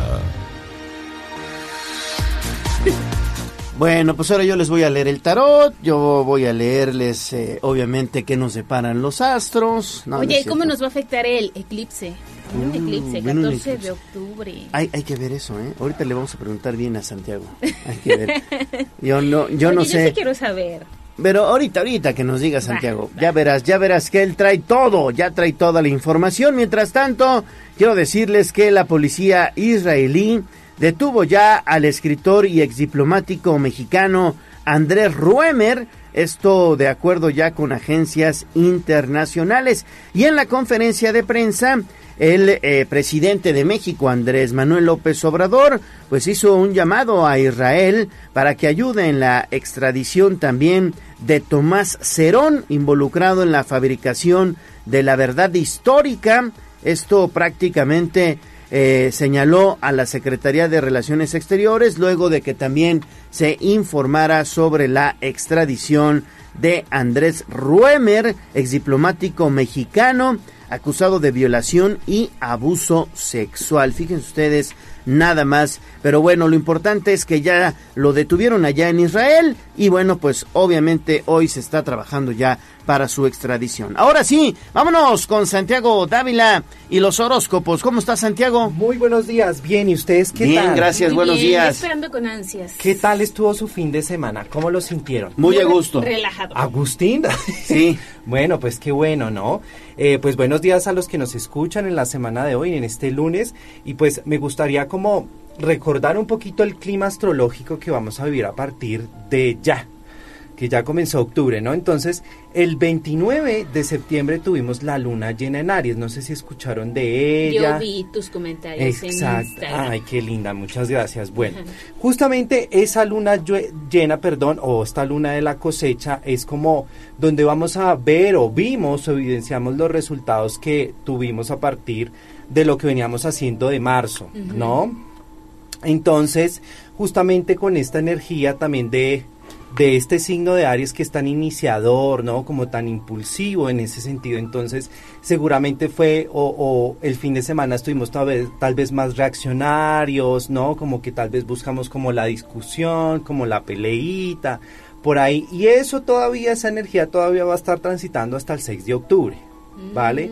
Todavía estará ahí muy presente. Entonces, como el consejo que le daría a los escuchas del día de hoy es que justamente hay que pensar antes de hablar, ¿no? En estos días pensar antes de hablar, no caer como en la discusión, no buscar como el conflicto, terminar las tareas pendientes que hay por ahí y sobre todo no tomarse las cosas personales. Porque el 18 de octubre tenemos eclipse, ¿no? Ya comienza nuestra temporada de Ah, eclipses. Entonces es el 18 de octubre. El 18 de octubre tenemos ya eclipses y comienza nuestra temporada de eclipses ya por lo que queda del año. Entonces va a ser un mes muy movido, octubre. Perfecto. A tomar nota. Bueno, pues en ese orden de ideas comenzamos entonces con el signo de Aries. Para Aries esta semana eh, va a cosechar justamente de lo que veníamos hablando, lo que ha venido sembrando desde los meses anteriores. Entonces esta semana Aries puede que esté generando nuevos bienes materiales, que la compra de su coche, que cambio de departamento, ¿no? Como algo nuevo, eh, sobre todo desde la parte eh, material para el signo de Aries. Pues les va a ir muy bien entonces. Sí, claro, Aries. siempre los cambios son favorables y las crisis también nos impulsan a, a nuevas cosas en ese sentido. Para Tauro, para Tauro esta semanita es importante que no se desanime y que sobre todo tenga mucha fuerza esta semana para poder alcanzar, digamos, cuál, sus proyectos, sus metas, ¿no? Como que no se desanime en ese sentido.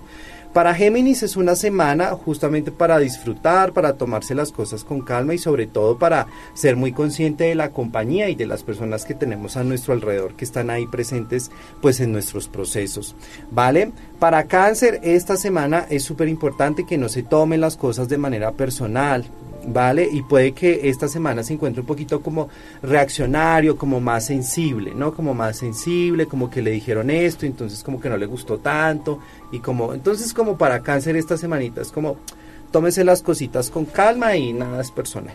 Vale, para Leo, a diferencia de la semana pasada, Leo esta semana va a estar un poquito más consciente de, de la abundancia que tiene a su alrededor, de la riqueza, de su familia, de sus amigos, de su entorno, ¿vale? Para Leo esta semana. Para Virgo, esta semana es súper importante que exprese sus ideas, sus pensamientos, ¿no? Como que no los deje ahí en el tintero y realmente... O se los guarde. Sí, exprese, porque Virgo tiene unas grandes ideas y es valioso, ¿vale? Que no se quede solo, ay, yo debía haber dicho esto, debía haber comunicado esto, no. Que lo exprese y que eso no se quede por ahí guardadito, ¿vale? Para Libra, esta semanita puede que se encuentre un poquito abrumado con mucha dificultad porque es que justo esa luna llena cayó en el signo de Libra entonces justamente Libra esta semana se va a estar cuestionando mucho sus relaciones vale sus relaciones personales sus relaciones con amigos entonces eso puede que lo abrume un poco. Entonces hay que fluir vale analizar pero justamente con esta temporada de eclipses, de, de eclipses y de luna llena que tuvo, pues eh, muchos rompimientos también, muchas relaciones se acaban, no porque es como que lo que ya no está funcionando, pues, pues hay que darle bye justamente. Entonces Libra, tómese las cositas con calma. Para Escorpio es una semana de nuevas oportunidades y nuevos comienzos, entonces a los del signo Escorpio que nos está escuchando o nos está viendo por Facebook el día de hoy, eh, hay nuevos comienzos para ustedes en esta semana y es súper importante que tengan los ojos muy abiertos y los oídos muy abiertos para esas cosas bonitas que les pueden llegar o les pueden proponer en esta semana. Aprovechenlas. Yo siempre digo, una pequeña oportunidad puede desencadenar muchas cosas más grandes, entonces no, no tomen decisiones pensando que ah, esto tal vez es muy pequeñito, no. Piensen cuál es el camino que pueden recorrer y qué es a lo que pueden encontrar. ¿no? Para el signo de Escorpio. Para Sagitario, una semana de nuevos viajes, nuevos proyectos, nuevas ideas, entonces póngase material a analizar si es que quiere estudiar algo nuevo o si quiere concretar algo nuevo, es una muy buena semana para hacerlo. ¿Vale? Para Capricornio, justamente con estas temporadas y estas cositas que queremos transformar y cambiar, la pregunta para Capricornio esta semana sería, ¿cuál es ese diálogo interno que yo estoy teniendo conmigo misma o conmigo mismo? ¿Vale? ¿Es positivo? ¿Es negativo? ¿Con qué pensamiento me levanto? ¿Con qué pensamiento me estoy acostando? ¿Vale? Entonces es importante analizar eso, no estar tanto en el exterior, sino recogernos un poquito, ir un poquito hacia adentro y analizar cuál es ese diálogo interno, ¿vale? Para Acuario, para Acuario esta semana, Acuario viene como de una crisis bien difícil, la verdad. Como con muchos pensamientos, como con, con muchas cosas ahí emocionalmente bastante que conflictuadas para, para Acuario. Y yo siento que esta semana Va a ser eh, peor. Va a estar más. Leo aquí ya. No, ya, espérense. Este, no, va a estar mucho mejor. Va a estar mucho mejor. ¿Ves? eh, va a empezar a fluir de mejor manera y hay que soltar ciertas cosas, digamos como a nivel económico, a nivel material, eh, que sientan que ya no están funcionando o no pueden. eh, bueno, puede que no sea el mejor consejero financieramente, pero hay que analizar qué está funcionando, qué no está funcionando y hay que soltar cosas. O Ok. sea, que hay seguramente pagos, cosas que ya no se pueden realizar, que ya me abrumaron tanto que pues también hay que soltarlos, ¿no? Hay que ver cómo después Liberarse de, esas resuelve. cargas, ¿no? Liberarse de eso, porque no crea, la tarjeta de crédito es una gran carga Sí. ahí, que, que usted dice miércoles. Vamos por ti, a tu Ahora, casa. ¿cómo hago, no? Entonces, por ahí. Y para No cierto, Pisces, esta semanita es súper importante eh, validarse y validar a los demás desde el amor, porque cuando nos validamos, creamos círculos más seguros y más estables en ese sentido. Entonces, para Pisces, súper importante eso esta semana. Y el colorcito de la semana, pues es el color azul. Azul. Para muy bien. Ahí está. Para Azul. trabajar Sí. La estabilidad, para Pues trabajar. este es gris. Ah, bueno. Bueno, pero casi está Sí, como entre la gama de los bueno, azules. va, casi, va, casi. va. Azul. Eh, pues justamente para trabajar la calidez, para trabajar la estabilidad y sobre todo para trabajar la lealtad, porque el azul es el color de la lealtad. La lealtad, pues, con quién más que con nosotros mismos, ¿no? Sí. Ser muy Totalmente. coherentes con nuestros pensamientos. Y bueno, pues esos fueron los horóscopos. Un lindo inicio de semana. Tómense las cositas con calma. Por favor, no discutan tanto en esta semana. Perfecto. Muy Relájense. Muy bien. Gracias, Santiago. No, a ustedes y un lindo inicio de semana para Igualmente todos. sentí. Bueno, nos tenemos que ir. Aura Mones, gracias en la operación técnica, Abraham Merino en la producción, Jazz Guevara en las redes sociales. Nos vamos, Ale. Nos vemos para mañana, aquí los esperamos en punto de las 6 de la mañana. Se despide usted de su amigo Leonardo Torija, el gallo de la radio. Excelente inicio de semana. Adiós. Adiós,